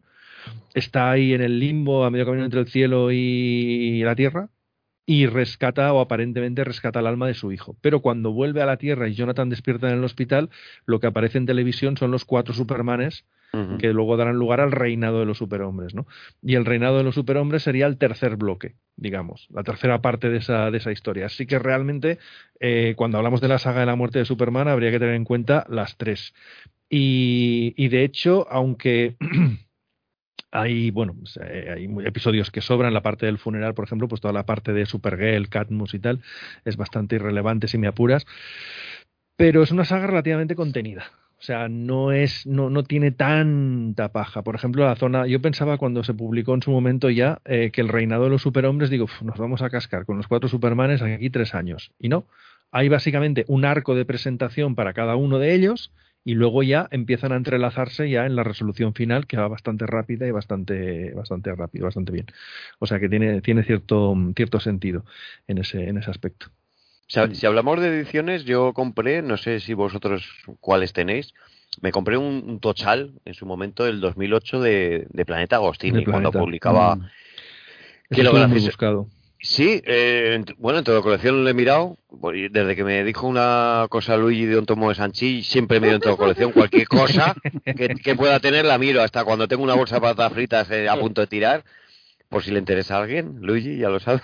Me sacaste buen rédito, ¿eh? Hay, hay que mirar, que sí, pues me costó 40 y pocos euros y lo vendí por 160 y tantos euros, me parece, el tomito ese. Y se vende entre 100 y 150 euretes, o sea, no ha bajado mucho de precio. No, Pero lo curioso-. Lo curioso, chicos, es que es del 2008, tiene 792 páginas, vale que es del 2008, hace 14, 15 años, 40 euros, pero es que te llega a ECC, año 2019, te saca un amor de Superman de 224, no de 792, por 31 euros. Vale que han pasado muchos años, pero joder, la diferencia es notable de precio respecto a lo que contiene el tomo, ¿no? Y luego está la, la versión DC Pocket, que son 10 euretes, y tienes ahí pues 176 páginas, lo que hemos comentado. Accesible, pero tamaño pequeño, ¿no? Mm. A ver, es que eh, ECC creo que hay una lo publicó, hay una versión que tiene los tomitos separados, es decir, tienes la muerte, el funeral, el regreso y parece que me dejó algo, porque creo que hay uno más, creo que son cuatro en total, no me acuerdo cómo lo dividieron, pero parece que acaban siendo acaban siendo cuatro. Parece que hay uno que se llama Un mundo sin Superman o algo así. Eh, la cuestión es que son acaban siendo cuatro que comparativamente te salía más caro, pero comparado con el de Planeta, por ejemplo, que tenías que soltar de golpe 80 euros, ahí te comprabas toda la saga de golpe, ¿eh? o sea, los tres arcos, digamos, ¿no? Mm. Pero en la de la primera de CC eran tomitos sueltos y te comprabas, tenías que comprarte uno y otro. Cada uno valía unos 20 pavos, así que comparativamente era más caro, pero bueno, ahí estaba. Y luego creo que ellos mismos sacaron otra edición que era también tipo Tochal, tipo Biblia, con todo, antes de la Pocket. O sea, otra edición más. O sea, que hay un montón de, Sí, de ediciones. Posiblemente sí. Lo, voy a buscar a ver. Hay un Bueno, y, y luego, no sé si. Otra cosa curiosa que ha pasado en España, que sacaron en Blu-ray la primera parte del amor de Ujú. Superman. Sí. No sacaron la segunda, pero hubo una versión anterior con una animación más tra- tradicional, podemos decir, eh, Antonio, que solamente era, era más cortita, no eran dos entregas. La de Bruce Timm. Sí, sí, sí, sí, correcto, sí, sí. Está guay. Bueno, hay, hay un, hay una, es la del 2007 creo que es, que se llama Superman Doomsday, pero que es una versión muy, muy, muy, muy, muy, muy libre de los cómics. O sea, no tiene nada que ver prácticamente con, con los cómics, en ningún sentido. Y es una película independiente que la puedes empezar y terminar, te puede gustar Mm, más o gustar sí. menos, pero es independiente completamente. La del 2018 y 2019 es más fiel a los cómics. De hecho, la primera parte, la que se llama La muerte de Superman, yo creo que supera a los cómics en algunas cosas. Por lo que decíamos antes, porque los cómics son muy hijos de su época. Entonces, cuando alguien aborda esas sagas sin tener en cuenta ese contexto, hay cosas que le van a pillar con el paso cambiado, que no va a entender del todo, que no tal, ¿no? Eh, sin embargo, la película, la de animación me refiero, eh, te establece un contexto en el que tú puedes subirte desde el minuto uno y no tienes que tener ningún bagaje previo. O sea, te lo pone todo, digamos, sobre la mesa. La segunda parte, la del reinado de los superhombres, es bastante más floja. O sea, ahí creo que el cómic supera a la película. Pero en conjunto, las dos juntas son bastante, son las dos bastante, bastante aceptables y probablemente la muerte de Superman, la de 2018, la primera parte, si no es la mejor película de animación que se ha hecho de Superman, pues por ahí, por ahí debe ir. ¿eh? Si entramos, eh, los que estamos, lo que estamos hablando los hemos leído todos, ¿no? Me, me presupongo. Sí. Lo que sería, igual no luego lo del reino de los superhéroes, pero lo que es la muerte de Superman, sí. ¿Recordáis cómo va avanzando la historia? Porque es curioso cómo el dibujante, me imagino que también a través del guionista, va reduciendo las viñetas, o sea, empieza con viñetas normales, las va ampliando hasta que al final, en el trayecto final contra Doomsday, ya son todos splash page, si no recuerdo Sí. mal, ¿no? Sí, el número Es un recu- 75 son todos. recurso un recurso bastante bueno, impactante para el lector. Es que, a ver, los cómics de Superman de aquella época estaban muy, muy bien coordinados, que eso es un poco eh, lo bueno, digamos, que tenían eh, en aquellos años. De hecho, cuando se va, de hecho, desde que se va John Byrne prácticamente, John Byrne deja una herencia en los cómics de Superman que es Mike Carlin. Mike Carlin entra a trabajar en los cómics de Superman por, por parte de John Byrne, o sea, Byrne se lo trae porque se llevaba bien con él, desde que trabajan juntos en Cuatro Fantásticos y demás, y lo acaba siendo editor de los, de los cómics Superman. Byrne se va, como suele hacer siempre, con el portazo de, de turno y tal, y se queda Mike Carlin al frente. Que Mike Carlin acaba reuniendo un grupo de gente a su alrededor para coordinar las series de Superman, de los cuales ninguno es una superestrella pero son todo gente bastante eficaz. O sea, tienes, por ejemplo, pues a Kerry Cavill, tienes a Roger Stern, tienes a gente pues como, bueno, eh, Bob McCloud en el entintado, eh, Jerry Orway todavía rondaba por ahí, etcétera, ¿no? Eh, entonces ellos empiezan a ver unos cómics de Superman que están perfectamente coordinados entre sí. Es una etapa, yo creo, dorada de los cómics de Superman en general. Se traen en un momento determinado a George Pérez para intentar darle el relumbrón, digamos, de, esa estrella que les faltaba y tal. Eso no, no, funciona del todo bien porque Pérez venía con unas ideas muy, muy suyas también y tampoco acabó de cuajar el invento. Y precisamente una de las razones por las que se acaba haciendo la muerte de Superman es para dar un golpe sobre la mesa, ¿no? Porque ellos sabían que hacía mucho tiempo ya, un par de años o, o más probablemente, que estaban haciendo muy buenos cómics del personaje, pero les faltaba ese golpe sobre la mesa, ese llamar la atención de alguna manera, ¿no? Y lo que ellos habían planeado era la boda de Superman. Y de hecho todo estaba montado para la boda de Lois y Clark, ¿no? Pero se les cruza por en medio la serie de televisión, donde la dinámica ahí entre los dos protagonistas era fundamental, y les pegan el freno y les dicen no, no, eh, no podéis, eh, no podéis hacer esto, ¿no? Entonces, claro, eh, ese no podéis hacer esto implica a todos los que trabajaban en la serie de Superman que funcionan como un equipo, que es una cosa que prácticamente no ha vuelto a ocurrir nunca, ni en los títulos de Superman ni en, en otros personajes, ¿no? Eh, es, esa trabajar en coherencia y en eficacia todos los, todos los autores. Ellos hacían una reunión al año en el que planificaban todo el año de historias y iban, digamos, trazando pues las líneas maestras, ¿no? De, de cada serie y de cómo lo que ocurriría, etcétera, etcétera, ¿no? Por tanto, claro, eh, a la hora de afrontar la muerte de Superman estaban todos implicados, ¿no? Estaba Louis Simonson por ahí que estaba escribiendo Man of Steel, estaba por supuesto Dan Jargens, estaba Jerry Orway, Mike Carlin, o sea, todos estos estaban ahí en ese momento, ¿no? Porque Louis Simonson se incorpora más tarde cuando incorporan otra colección que es Man of Steel. Y realmente ellos les dan la, les dan la idea de decir, vamos a ver cómo podemos hacer esto eh, creo que era Dan Jargens, no sé, Dan Jargens o Jerry Orway, el que siempre decía en plan coña, ¿no? Eh, ¿Y si le matamos? Cada una de esas reuniones cada año decía eso, ¿no? Y esa vez, cuando, dije, cuando dijo eso, todo el mundo se volvió hacia él y dijo, eh, pues espérate. Y empezaron a coordinarlo todo, y empezaron a plantear esa idea de decir, venga, vamos a llevar rápidamente a Superman hacia eso. Pero claro, como digo, el plan a largo plazo era la boda de Superman, no la muerte. Entonces la muerte llega como una cosa inesperada, de golpe, que nadie espera, ¿no? Y ahí es cuando viene la saga de Doomsday, ¿no? Y todo está construido para que sea relativamente rápido. Y de hecho, pues esa aparición, entre la aparición de Doomsday y la muerte de Superman, básicamente solo hay dos números por cada una de las colecciones. Dos números de Adventures, dos números de Action, dos números de, de Superman y eso es lo que va llevando al final a ese clímax que va cada vez a más, a más, a más, a más. Y eso es lo que hace relevante también a, las, a esta saga, que tú nunca habías visto a Superman sufrir así. Nunca habías visto que eso fuera posible en los cómics Superman. Por muy mal que lo pasara o por muy momentos difíciles que tenía, ni de coña podías pensar que Superman fuera derrotado y mucho menos muerto, o que hubiera un villano que fuera capaz de, de, de dejarle como le deja a este, ¿no? Y, eso es lo que te sorprende a cada viñeta, ¿no? Pero además hay un fondo, que es lo que hace también relevante la historia, que es la idea de decir qué representa Superman, ¿no? O sea, qué, qué es lo que hace verdaderamente relevante a Superman, eh, por qué él, digamos, importa más que muera que otros personajes, o por qué significa algo más, ¿no? Y la historia acentúa el carácter simbólico de Superman y el carácter de sacrificio de Superman por los demás, ¿no?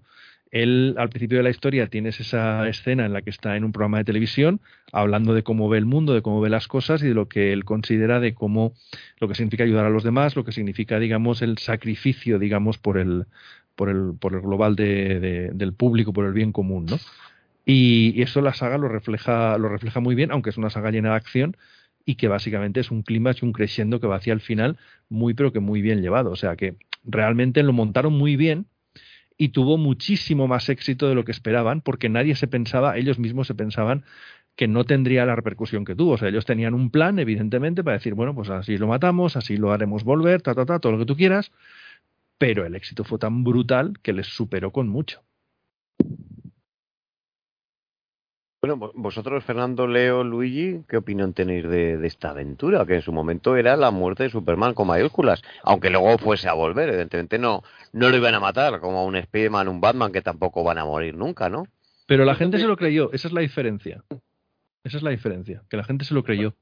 Yo, yo sin leerla, porque no la he leído, pero yo recuerdo en su momento el, el bombazo que fue Mm. de, de decir, hostia, como truco de marketing le salió demasiado bien, ¿no? Como comenta Antonio. ¿Y la vuelta con pescata qué? ¿Nadie va a hablar de la vuelta ahí con el mulet ese que tenía de peinado? Pero a los 90 eran tiempos. Sea, eh, Cosas peores vimos después con el Spider-Man azul y eléctrico. Sí, sí, sí. A mí, a mí sí me gustó, ya os digo, yo primero me leí la novela y, y- y- y me gustó mucho cómo estaba, cómo estaba narrada, luego tiempo después, obviamente eh, conseguí los cómics, los de cinco, y, a mí me gusta. Quiero recordar que, porque la última vez que lo leí hace, hace mucho tiempo, lo he leído un par de veces o, tres al sumo, quiero recordar que, que la primera parte así de, de, de cómo era el renacer de los, de los superhombres, ¿no? Cuando, cuando aparecen estos cuatro, pues eh, sí me, me aburría un poco, porque yo sí esperaba que, joder, que sa- saliera Superman, ¿no? Y no sé, mm, pero no, como ha dicho antes Antonio, en general a mí no se me hizo en absoluto larga toda la, toda la saga que, que joder, que, que es un año de, de cuatro colecciones, ¿no? Era el año completo de Sí. cuatro colecciones, ¿no? Para ¿no? los estándares de los 90 no es larga. Para No, y- leerla y hoy para- en día del tirón, sí. Bueno, pero porque a lo mejor ha cambiado, pues eso, la narrativa, ¿no? Sí. A lo mejor haya más texto. Yo quiero recordar que a mí no me aburrió en absoluto. Ya digo, el rollo de. A ver, el- el- no me acuerdo de los, de los nombres, pero vamos, este que iba con la armadura y con el martillo, dices, este no va a ser Superman. El Sí. cyborg dices, no va a ser Superman. Ese, era Shaquille O'Neal, era. Steel. Sí, Steel, Shaquille eso, O'Neal, Steel, sí, Steel. Sí, sí. y luego el, el, el, el crío. Entonces, pues dices, pues mira, pues me queda, me, poca, me quedan pocas opciones y por eso me defraudó un poquito, pero al principio, porque luego la dinámica entre ellos y cómo se iba descubriendo, pues la verdad es que sí me gustaba y el hecho de que, pues eso, la, la tumba parecía, parecía vacía, ¿no? Había desaparecido el, el cuerpo, todo eso a mí, a mí, ya digo, es una saga que sí me ha gustado y que bueno, es de esas que siempre tengo ganas de volver a leer otra vez. Mm. Y- que como la pila de no- lectura es grande. ¿Y ¿No pensáis que Doomsday le ha pasado como le pasó a Morlun? Que tuvo un buen inicio, una buena presentación, una buena pelea con el héroe. Y luego cuando lo han vuelto a utilizar, evidentemente, es difícil Claro. igualar esa Claro, primera emoción, porque con Morlun, imposible. Morlun realmente lo hemos vuelto a ver en alguna otra que ocasión, pero desde luego con lo que hizo Straczynski ni de lejos, ¿no? Con Claro, Doomsday eso- me parece que ha pasado igual. Claro, pero eso pasa también con Bane y, y con cualquier villano de estos que, que tiene una entrada tan Ujú. epatante, ¿no? Claro. Sí. No puede superar eso. Ujú. Bane solo ha sido superado por, por el Bane de la, de la serie de de la serie de animación de Harley Quinn, nada más.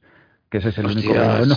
Por un momento pensé que ibas a decir que el de, por el de Batman y Robin. la. Sí, sí, está a punto de decirlo, está a punto de decirlo. No, no, es cierto, hombre, es que aquí, joder, era muy potente la entrada y lo que consiguió eh, aquí el, el villano pues, es, es imposible además- que, que lo iguale. Además, Bane es un personaje. Eh, hoy Bane, joder, eh, Doomsday. es un personaje que no tiene. No tiene. No tiene malicia, no tiene malicia. No, malicia no. O sea, me refiero a que, que no tiene ningún trasfondo. O Es el mal la, en la- la gracia de, la gracia de Bane. oh, joder, con Bane. Doomsday. Doomsday, coño. La gracia de Doomsday es que es una fuerza imparable. Ujú. O sea, no es otra cosa, es una fuerza imparable que nadie puede detener y que, y que va a matar a muchísima gente si no se detiene, cueste lo que cueste, ¿no? Eh, esa es lo único que necesitas saber de, de Doomsday para que funcione. Luego, ha habido, es verdad que ha habido un par de buenas historias de Doomsday donde le han dado eh, Sí. más trasfondo, ¿no? La, la miniserie, por ejemplo, Cazador Presa, que hizo Dan Jargens un tiempecito después, está bastante bien, bastante correcta, le dan un origen a- al personaje, hacen una especie de, de- de, digamos, de rematch, ¿no? Entre los dos, que está bastante bien llevado, está correcto, ¿no? Y luego existe una miniserie que se llama Doomsday Wars, que es donde eh, creo que es Brainiac que se apodera de- del cuerpo de Doomsday. Y bueno, pues realmente es una historia bastante potente, no tanto por la aparición de Doomsday, sino más bien porque también hay un componente personal para Superman, porque es el momento en que nace el hijo de Lana Lang, bueno, hay una historia ahí muy bien llevada en ese punto, ¿no? Pero luego ya básicamente es que eh, es muy difícil, ¿no? Que, que pueda superar el impacto que tuvo esa primera aparición, ¿no? Y de hecho fue muy inteligente por parte de esta gente de que Superman muriera eh, en manos de un villano que era nuevo, ¿no? Porque en los años 60, por ejemplo, había habido una de esas historias imaginarias que era la muerte de Superman, que está bastante bien para su época, y que Superman moría a manos del ex Luthor y de la Kryptonita. Eh, para la época era una, es una gran historia, ¿eh? es una grandísima historia de la de Plata, además la escribe el propio Jerry Siegel. Pero, mm, claro, aquí era impactante esa cosa de decir, bueno, aquí está la serie de Superman, están sus argumentos habituales, sabemos cómo está el tema de Luthor, el tema de la relación con Lois, bueno, pues ahí estamos, ¿no? Viendo pasar el tiempo. Y de pronto, pum, aparece algo que, que aparece ahí en medio, que, que hay que detenerlo, y el único que puede hacerlo es Superman. Lo que te deja clara esa primera parte de la historia es que solo él puede detener a Doomsday. Nadie más puede hacerlo. Y eso eh, le va a costar la vida, pero le da igual. Él sigue porque sabe que tiene que hacerlo y porque sabe que, que es, hay cosas más importantes incluso que, que su propia vida, ¿no? Pero ta- ta- también creo que impacta mucho que no vemos a Doomsday su apariencia real desde el primer momento. Va con un traje, el tío va caminando, derrota a una Liga de la, de la Justicia de mierda, porque pues, si fuera la Liga de la Justicia que mola, Linterna Verde, eh, Batman, no, no. Esa es una de las mejoras que hacen en la película. Sí, no, pero yo es la primera vez que lo leí dije, la Liga de la Justicia, y digo, ¿dónde está? Estos. ¿Cómo van a ser estos? Estos pringados no son la Liga de la Justicia. Es que no hace falta un supervillano grande para... y los puede derrotar, yo que sé, el zancudo, podía haberlos derrotado, ¿no? Entonces, claro, se le va desgarrando el traje poco a poco, le van haciendo cosas, hasta que ves cómo es realmente. Eso también es interesante. Que no te lo muestren desde un primer momento, o que no te hagan la, la, la, la coña de la serie de, animación de Superman y Lois, que dice, este es Doomsday. Dice, ah, no, que es bizarro. Que me quedé con una cara y digo, este tiene que ser Doomsday, coño, no, no bizarro. Pero bueno, ese es, fue curiosillo la cosa. Sí. Las adaptaciones de imagen real no ha habido mucha suerte así en general. No, porque la de Smallville recuerdo yo que te lo están cociendo a, a fuego lento prácticamente Sí. toda la temporada, se lo cepillan en el último capítulo, en los últimos 10 minutos y apenas lo ves. Que Apenas otra. lo ves y lo que ves es de corcho pan, o sea, que tampoco, sí. o sea, tampoco no, no va bien. No va bien. Donde así que había un Doomsday interesante, pero tampoco le sacaron mucho jugo, pero había algún momentito guapo. Es en la serie aquella de, de corta vida, gracias a Dios, de Krypton. No sé si la habéis Ah, llegado eso a no lo he visto, alguno. no lo he llegado a ver, no. bueno, no os habéis perdido nada. Pero hay uno de los villanos que aparece Brainiac bastante bien hecho y aparece Doomsday también y ese concepto de que a Doomsday no lo puedes parar de ninguna Bueno. manera, ahí está muy bien reflejado. ¿Y visualmente está bien también? O... Está hecho por ordenador, aparece poco, aparece así como en plan de lejos, así y tal. Y claro, pues evidentemente tampoco tiene tiempo de lucirse demasiado, ¿no? Bueno. Eh, pero bueno, para lo que es una serie de estas de bajo presupuesto como era esa, y no está mal, no está mal. Lo que pasa que, a ver, eh, ¿para qué quieres a Doomsday si ni siquiera tienes a Superman en esa, en esa serie, ¿no? O sea, tampoco no... Bueno, pe- pero tenemos otro Doomsday en imagen real, ¿no os acordáis de él? ¿Ninguno? Ah, bueno, ese, ¿no? Sí. El, el de la película Innombrable por parte de Antonio, es ese, ¿no?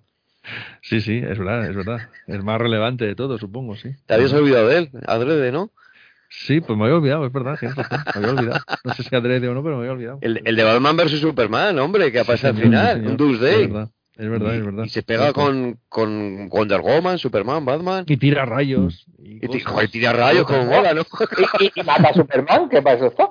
Sí, para eso, para eso está, básicamente, ¿no? Decir, viene a saludar, ahora buenas tardes, mata a Superman y se va. Ya está, no hay más tampoco. Me, me encantó esa, esa escena porque a Superman lo, lo muele a hostias y a Wonder Woman no. Wonder Woman la estás viendo que está compitiendo con él, que aguanta el envite, pero al Superman se come todas.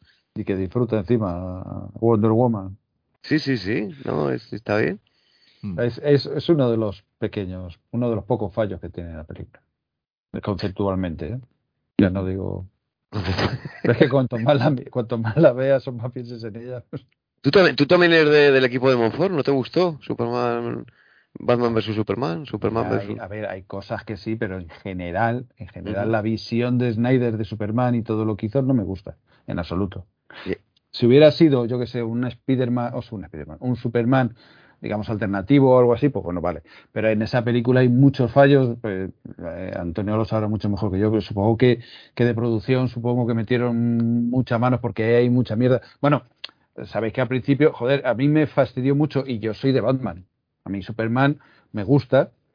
Eh, Empecé a valorarlo bastante tarde porque, joder, si hablamos de las ediciones de 5, yo recuerdo los primeros números que eran, en, lo que se publicaba era horrible, hasta que llegamos un poquito, unos años antes de, de- de- la renovación ya de los 80 con Verne y tal, ya empezaron aventuras majas, ahí fue donde empecé a valorar un poco a, a Superman, pero siempre soy Batman. Pero esta película era Superman 2, leche.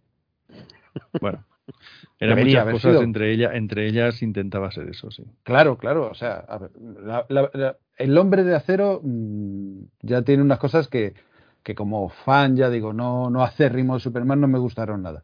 Pero es que aquí, eh, que si Superman 2, que si Superman contra Batman, que si Batman contra Superman, y ya digo, o sea, yo soy... Y es eso, o sea, la- muchas cosas en la concepción. A mí no me importó lo de Marta, por ejemplo. O sea, está bien traído. A lo mejor no era justo ese el momento o la forma de hacerlo, pero, pero joder, no se lo ha inventado Snyder. Las dos madres se llaman Marta. Pues mira, pues, pues es algo que no, que no habías caído, pues es una forma de contacto, pero no sé. Pero hay muchas cosas en esa película que no, que no, que no me gustan en Bueno, absoluto. a- a- haciendo, haciendo una ronda rápida, ¿a ti, a ti qué te pareció, Luigi? Batman contra Superman. Sí, sí, Tengo sí. una crítica, hice la crítica yo ese- ese- para el periódico y la comparé con, con el fichaje de Benítez por el Real Madrid en aquel momento. O sea, sí, puede salir bien, pero es que todo en su foro interno sabía que iba a salir mal, ¿no? O sea, eh, sí, Batman ya era conocido y tal, pero sacarlo así de primeras para meterlo, o sea, quería hacer muchas cosas al mismo tiempo y quería quemar etapas muy rápidas, ¿no? O sea, ya estaba creciendo el universo cinematográfico Marvel, pero claro, ahí le habían echado bemoles y habían hecho una peli del Capi, una peli de Thor, en este caso incluso dos, una de Ant-Man, y aquí querían ya que la segunda de Superman saliese ya Batman, nada más que Batman, como si Batman no pudiese sostener una película por sí solo. Y de refilón, Wonder Woman y ya unas carpetitas donde Flash, donde Aquaman, donde Sí. como Cyborg. Era como que quería, querían mucho. Y yo creo que ya en, en la postproducción a Warner le entró miedo. Le entró miedo y, y así luego pasó lo que, lo que pasó. Porque además es que era mucha presión, es que tenía que ser el revienta taquillas, ¿no? Porque si Batman sí, era- era Era una la película carísima y Era la Trinidad. lo más, sí. Sí. sí, sí. Y no, y no, y no se dio el caso para, para sorpresa, pero no, no tan sorpresa, ¿no? Era como una, una, una prueba de, a ver, siguen siendo tan populares Batman y Superman, pero una prueba de muchos, muchos, muchos millones de, de dólares y que de un modo u otro todavía a día de hoy seguimos pagando, penando, o bueno, ayer tuvimos a James Gunn y, y sale él y se hace trending topics a Snyder, o sea, es que todavía queda ahí Sí, sí. Mucho camino. Tú fíjate, Luigi, que se acercó esa película a los, creo recordar, casi casi 900 millones. No llegó a 1000.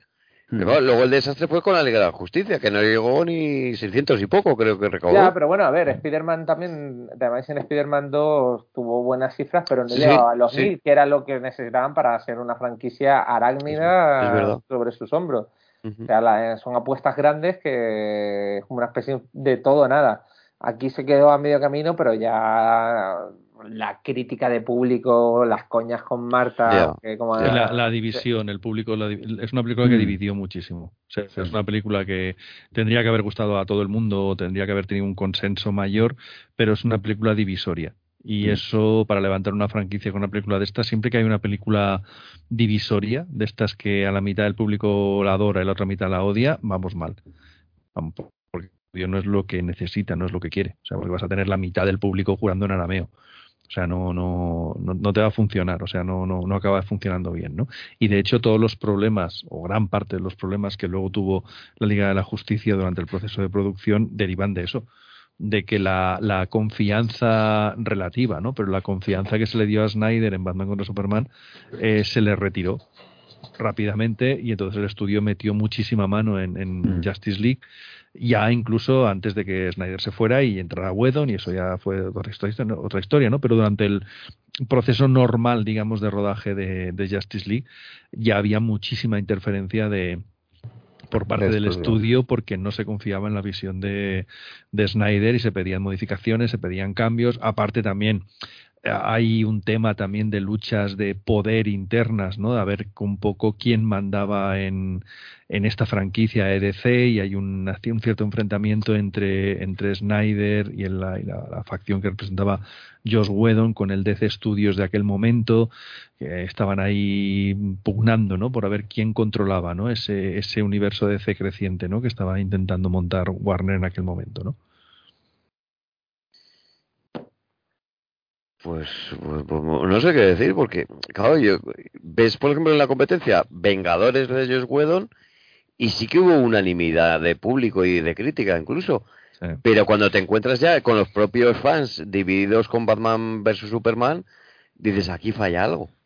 Es que el, el primer problema es que eh, eh, la visión de Snyder es la visión de Snyder. Mm. O sea, no es una adaptación de estos personajes que sea, eh, yo qué sé, para todos los públicos o que espere gustar. No, el hombre interpretó a estos personajes bajo su prisma, más incluso en Batman contra Superman que no en Man of Steel. ¿eh? O sea, Man of Steel también, pero es un Superman más canónico, es una película de inicio. Bueno, mm, pero en Batman contra Superman, donde ya le dejan jugar con todos los juguetes, es él quien decide, por ejemplo, hacer un casting tan controvertido como Ezra Miller como, como Flash, por ejemplo. O decir que para empezar una franquicia cojas un Batman que está más quemado que el cenicero un bingo, ¿no? Que es en Mm. plan, que es un Batman mayor, que está de vuelta de todo, que no sé qué, para contrastarlo con un Superman que apenas está empezando, ¿no? Son decisiones que, bueno, te pueden gustar más, te pueden gustar menos, pero son decisiones muy personales de un director y de una visión en concreto, ¿no? Entonces, eh, el problema es que cuando esa visión, digamos, empieza el estudio a no confiar en ella, es cuando surgen los, los problemas, ¿no? Y la visión que tenían los otros era completamente opuesta. Entonces, superponer las dos visiones, aquello no podía funcionar de ninguna manera. Sí, Warner hubiera eh, hecho, hipotéticamente, ¿eh? hubiera cogido después de Batman contra Superman, hubiera echado, digamos, a Snyder y hubiera hecho Justice League empezando desde cero con Whedon y, y Geoff Jones y tal, habrías tenido una película completamente diferente de la que tuvimos probablemente más sencilla, probablemente más, as- más asequible y hubiera sido una historia completamente diferente. Pero el problema es que no se echa a Snyder, pero tampoco Mm. se le deja trabajar. Eso es. Y ese es un poco el problema, que ni una cosa ni otra. O sea, no somos capaces de echar a Snyder porque no nos gusta, pero tampoco le dejamos trabajar y que ejecute su visión, que ese es el gran problema. Si Ujú. tú apuestas por Snyder o has apostado por él, pues tira para adelante y déjale trabajar y déjale que haga su visión y déjale que haga lo que, lo que sea. Pero lo que no puede ser es que eh, no tengas ni una cosa ni la otra, ¿no? Claro, todo esto se acrecentó muchísimo más con la marcha de, de Snyder por culpa de la- del suicidio de su hija. Porque Mm. si Snyder se hubiera mantenido en la producción hasta el final, probablemente la película también habría sido muy diferente de la que llegaron a ver los cines. Muy, muy diferente. Pero la marcha de Snyder obliga a los otros a, bueno, obliga o deja campo libre, ¿no? Para que la otra facción rehaga lo que ya estaba hecho, en un sentido, hacerlo en otro. Y eso es muy complicado. Sí, pero yo estoy de acuerdo. Y como he dicho a mí, la visión de Snyder no me gusta, pero yo lo que, lo que no entiendo de parte del estudio es que luego cuando, cuando aparece la, la Liga de la Justicia de Snyder y parece que hay un movimiento pues, pues, pues muy a favor de, de, de espectadores que no le dejaran seguir, que hiciera otra película, es que no sé, o sea, parecía que estaba en, en su- un gran momento de popularidad Snyder y a mí me parece que lo lógico por parte del estudio, ya digo, aunque a mí no me gustara esa visión, pues, si ves que a la mayoría le gusta, pues haber apoyado ahí al director con, con una película más o, o algo así ya cuando volvió. Es lo que... Es que el problema es que cuando se hace el, el- el Snyder Cut, cuando sale el Snyder Cut a la luz, es un contexto completamente distinto. Es un contexto completamente distinto donde, por ejemplo, Ben Affleck ya se te ha caído como Batman. sí. Eh, ya está el proyecto de Matt Reeves en marcha y Affleck ha dicho que, que no, que no va a ser Batman y lo tienes fuera de la ecuación. Eh, Cavill sí que lo tienes disponible, pero lo tienes disponible a un cierto coste y a un cierto precio, porque no tienes que renegociar el contrato con él y él está pidiendo más pasta, más control creativo y aparte, pues por lo visto hubo un mal rollo entre Cavill y la vieja directiva de Warner de aquel momento y tal, con lo cual tienes ahí un parapeto muy importante para dejar a Snyder eh, Mm. volver a hacer un, su visión y su historia, ¿no? Y en cualquier caso, a pesar de que, de que el Snyder Cut evidentemente es un, eh, creo que es muchísimo mejor que la versión de cines, no deja de ser también un producto totalmente personal de ese director, em, que además sigue teniendo sus detractores también, en plan, a mí no me gusta esta visión de los personajes y tal, y luego el, el Snyder Cut no es una película, es una especie de constructo. Sí, donde meto ahí dentro todo lo que a mí se me ocurre y tal y cual y no sé qué, ¿no? Pero sobre todo no se trata solo de eso, se trata del hecho de decir, bueno, a la hora de continuar esta franquicia o estas franquicias, eh, es muy difícil a nivel de contratos y a nivel de presupuesto montar una película de gran presupuesto como esta y, y ponerla en marcha además en un contexto de pandemia como hubiera sido el 2021 y tal, poner en marcha todo esto con todas estas dificultades. Hubiera sido Sí, muy sobre complicado. todo, sobre todo lo que dice, fíjate, yo, eh, a, a mí sí me gustaba el, el, el, el Batman, y bueno, pero bueno, si, si se hubiera cambiado de una forma inteligente, ¿no? Por otro, por otro, por otro actor, pues no, no, yo creo que no habría importado tanto. Claro, Cavill sí. Cavill yo creo que era que era es insustituible y más en ese momento, pero claro, lo que tú dices, había muchas circunstancias dentro y fuera que, que lo hicieron Era muy complicado y el caso es que el estudio, nosotros pensábamos que después de 2017, a pesar de que la liga no había ido del todo bien, eh, por ejemplo, en el caso de Superman, te dejaba al personaje en un punto muy dulce para seguir con él. Claro. Entonces, nosotros dábamos por sentado que a lo largo de 2018 se daría luz verde a un Man of Steel 2. Porque Cavill Claro. estaba mejor que nunca, el nivel de apreciación del actor sí que era muy alto, el propio actor sí que presenta un proyecto con Christopher McQuarrie, parece ser, para una película de, de Superman y tal, pero ahí es donde entran ya esos egos personales, esos problemas eh, entre la directiva de aquella época de Warner y, y el propio Cavill o sus agentes, o tal, que son unos problemas que se han ido reproduciendo hasta hoy en día y todo lo que ha pasado con Black Adam y todo lo que ha sido ese cambio de Cavill y demás, pues eh, deriva también de todos esos problemas, en cierto modo, ¿no? O sea, eh, hay un un contexto ahí y una serie de relaciones personales y profesionales que hacen que sea inviable levantar un proyecto incluso solo de Superman, ya no digamos de toda la liga. Lo gracioso de todo es que en Batman vs. Superman, que podría haber sido Man of Steel 2 y haberlo, una película de Superman independiente él solo, te mete el tío Dark Knight Returns de Frank Miller, te mete también la semilla... Año 1. De, año 1, eh, eh, sí, sí, sí, encima año mm. 1. La semilla de lo que puede ser la Liga de la Justicia, porque van deprisa y corriendo, Sí. mirando la competencia de Marvel Mm. Studios, y Sí. te mete la muerte de Superman, que es la de la que estamos Mm. hablando ahora del cómic. Sí. O sea, Sí, sí. coges, agitas la coctelera y dices, toma, dos horas y media. Y dices, hombre, meter todo eso de golpe. Es pues una puede película arriesgadísima Es en ese un, sentido. un híbrido, parece más no bien. le sale bien. Mm. Es un riesgo, creo que es un riesgo demasiado grande lo que asume esa película. Había un borrador previo del guion de la película que se filtró, que era prácticamente igual o casi igual que lo que vimos, con la diferencia de que Superman no moría al final. Entonces, eh, la película acababa con un tono alegre, un tono en alto, un tono edificante y tal, y, y eso se recibía mucho mejor. O sea, eso era jugar más a lo seguro, ¿no? Pero claro, acabar la película con Superman muerto, eso era una bajona del carajo. Mm.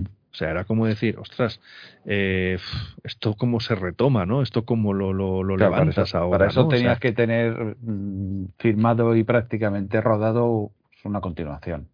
Lo que Mm. pasa con, con la Guerra del Infinito y en Game. Gana Claro. Thanos, pero No, sabes aquí- que luego aquí- hay una segunda parte. Sí, sí, aquí, aquí Eso. tenían, aquí lo tenían, ¿eh? O sea, realmente sabían que iban a hacer Justice League, no hay ningún problema. Lo que pasa que también jugaron una carta, yo creo que muy, muy absurda, que era decir que es real, Superman estaría realmente muerto.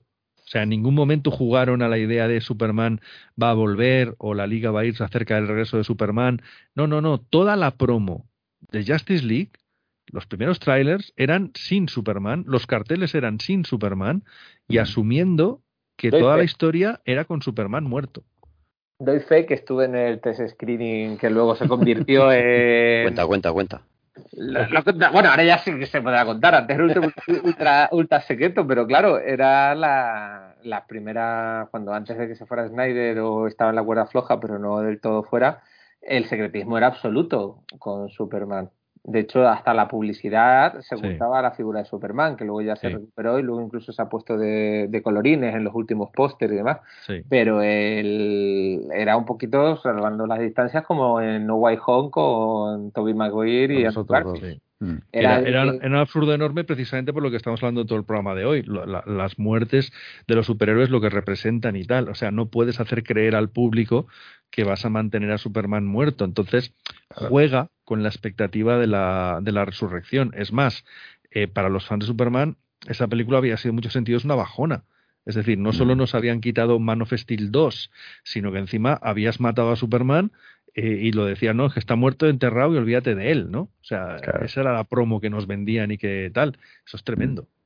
Eso era, eso era tremendo, eso era, era tal, y era un error de, de, para mí era un error de planificación de cara a crear expectativas con Justice League, pues muy, muy grave, porque dices, es que eh, una cosa es que digas, bueno, la Justice League va a ser la Trinidad que ahora está junta buscando nuevos superhéroes para enfrentarse a Darkseid. Hostia, ojo, cuidado. Mm. Pero una película en la que no sabías si iba a salir Darkseid, que tampoco te vendían eso. Eh, que Superman está muerto, eh, que ni siquiera conoces al resto de los personajes. Mm. Hostia, era muy arriesgado el invento, ¿eh? Y luego resulta que el Everybody Knows y el inicio a cámara lenta, que todo el mundo decía, lo mejor de la Justice League de Josh Whedon, que se nota que es de Zack Snyder, era de Josh Whedon, ¿eh? Sí, sí, sí, sí. Yo tengo, yo tengo la un popular teoría que decía, lo decía antes, que si, si desde cero, desde cero, la película lo hubiera hecho Whedon, eh, hubiera sido una película muy diferente. Muy, muy diferente. Y probablemente. tiene, tiene otro Pero estilo, quería- tiene otro estilo pero pues lo que lo que dice, pues más, más más similar a lo que vimos en, en Los Vengadores salvando, salvando las distancias, claro. Y se podría haber hecho, pero tenían lo- las comisiones, ¿no? La- el fin del año de Amada y se quedaron sin los royalties Claro, directivos. claro. que- Es, ahí, ahí es la, la indecisión esa del estudio de, de no he hecho a Snyder, pero tampoco le Mm. dejo trabajar. Y por ahí ya vamos mal. Pero claro, la- que realmente el, el golpe de gracia ocurre con la marcha de, de Snyder, por el tema de su hija. Que ojo, si la visión de Snyder hubiera sido la preferida, la favorita, y todo el mundo hubiera dicho, no, no, hay que respetar lo que hizo Snyder, simplemente acabamos el trabajo Sí. suyo y punto. Pero no, lo que hacen es rehacerlo todo. Y ahí es donde viene el desastre, ¿no? Mm. La muerte. el De fin. esto se ha dormido. La, la idea de Snyder original tampoco sería la de Snyder Cut. Es otra cosa diferente. ¿En qué sentido? No, que que me refiero que habiendo pasado tanto tiempo y siendo que él se, se retira por motivos personales, Mm. eh, Josh Whedon, digamos que maquilla la película, el estudio hace otra cosa diferente.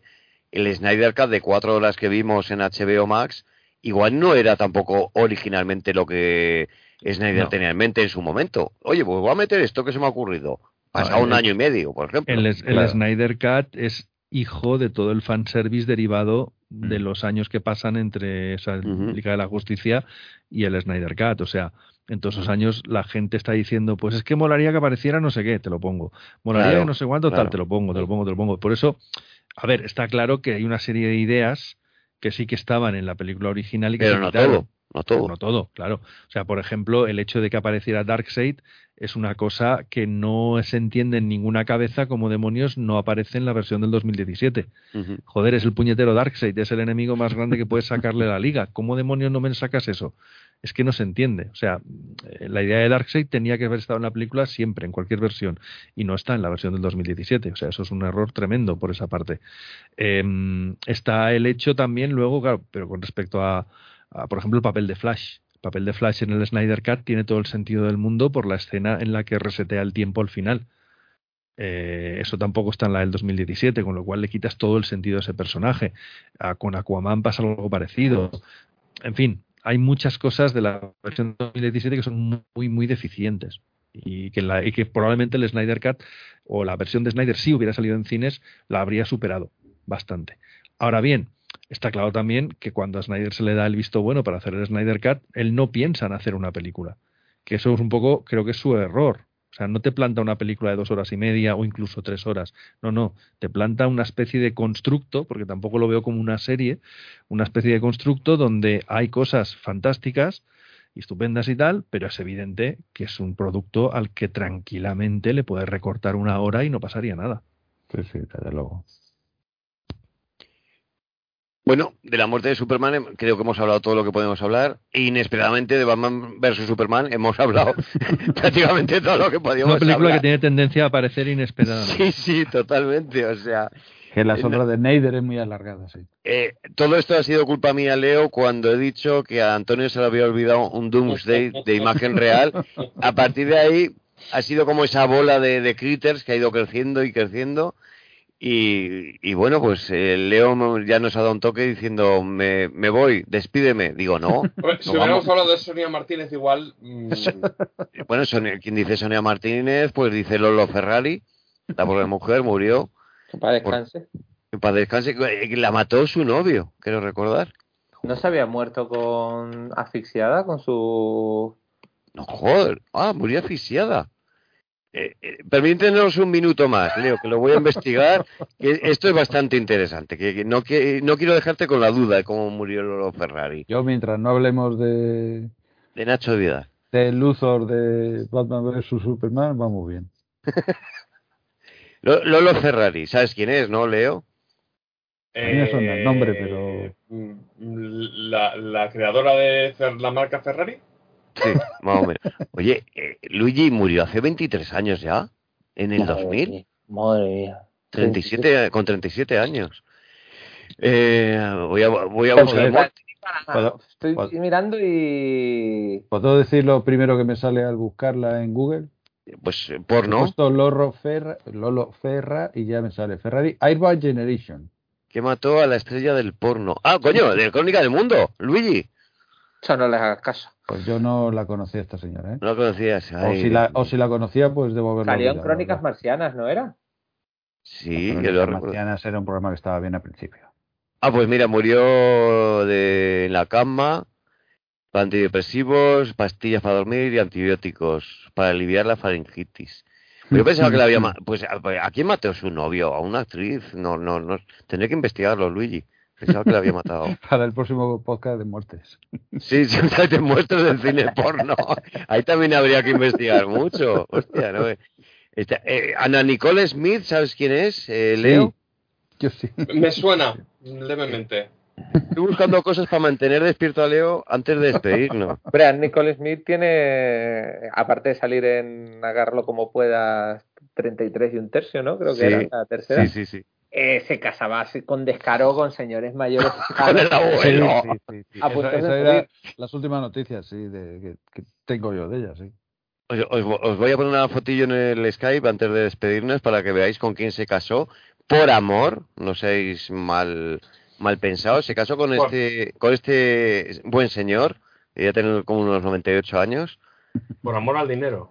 Por amor al dinero, Efectivamente, efectivamente. hay, hay una imagen que para mí no- igual no duermo, Leo creo que tampoco, que es esta, A mí no me ha quitado el sueño nada ya. besando, besando al pobre señor. Y por creo que- amor.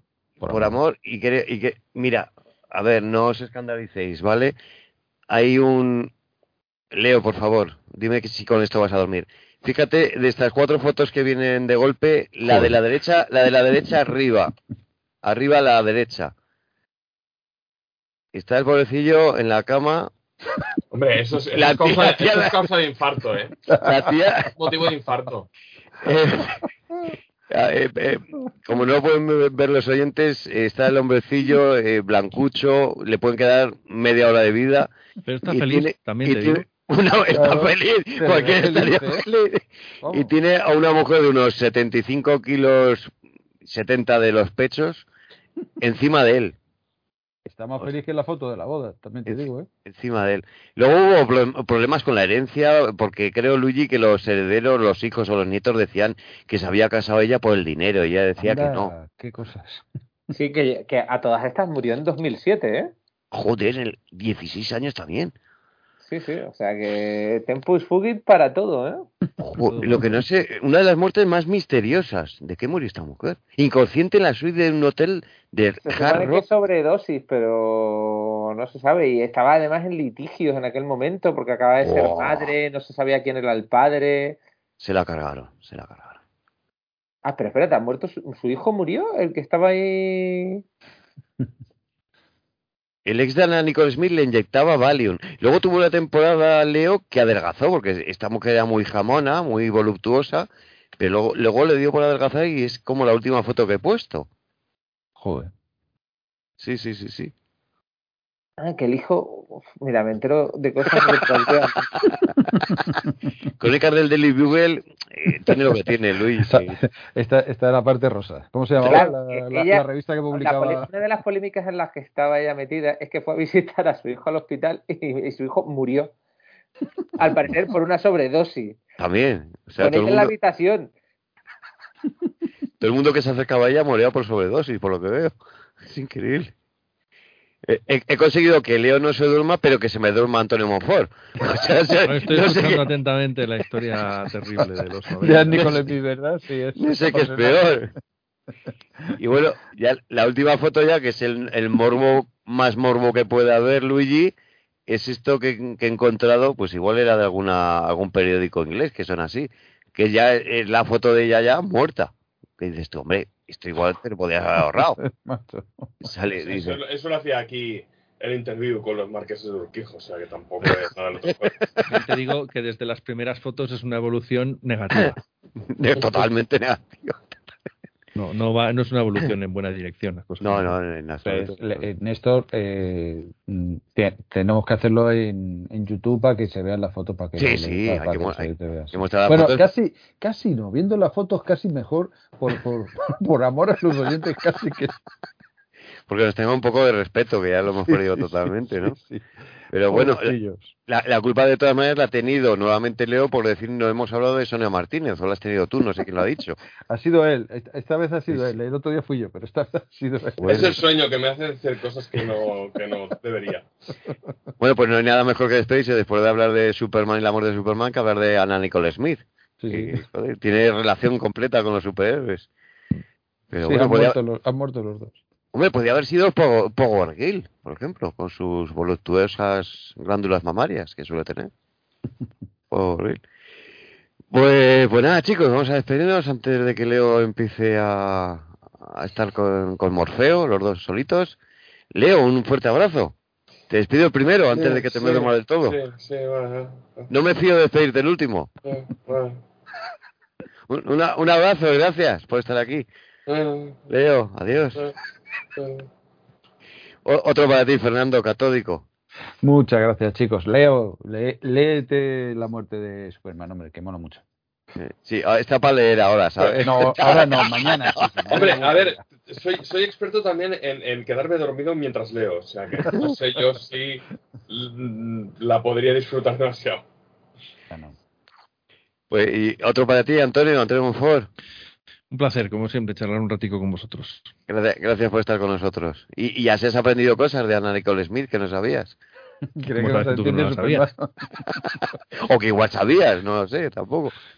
Y, y nada, Luis, a ver, a ver si nos podemos ver en el siguiente podcast de, de, Spi- de grapas de Spiderman.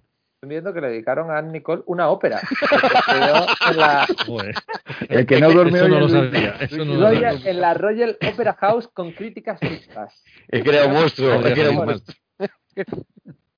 No, la verdad que esta mujer te, te da mucho que hablar.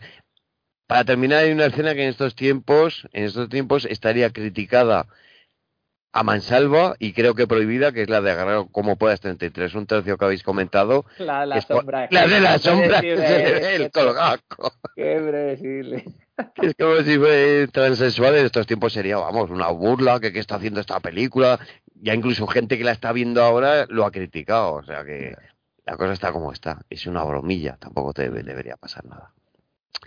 Nos, nos vemos, Luis, en el próximo podcast. Ya he ah. un poquillo. Un abracete y un beso a todos. Hasta luego. Pero,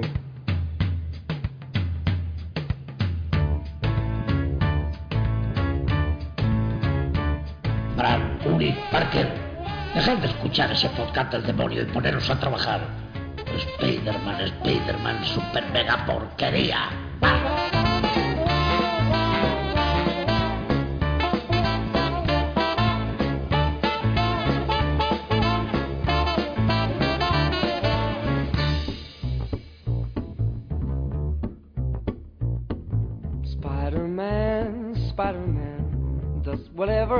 Spider can. Spins a web any size, catches thieves just like flies. Look out! Here comes a Spider-Man.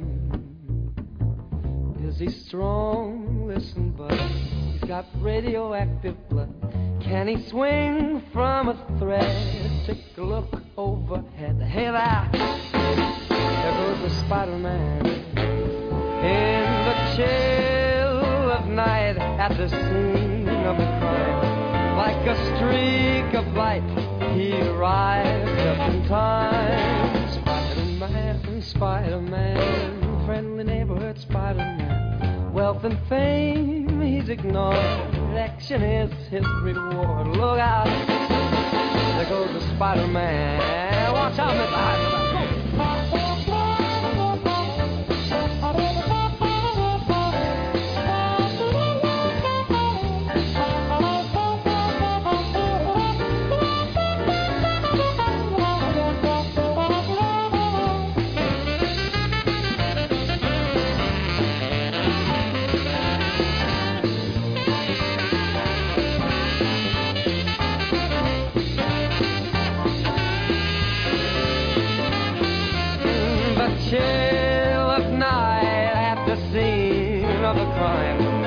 Like a streak of light, he arrives just in time. Spider-Man, Spider-Man, from the neighborhood Spider-Man. Wealth and fame, he's ignored.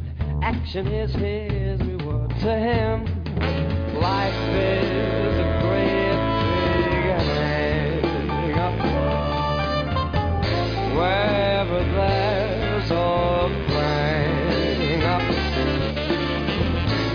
find the Spider Man.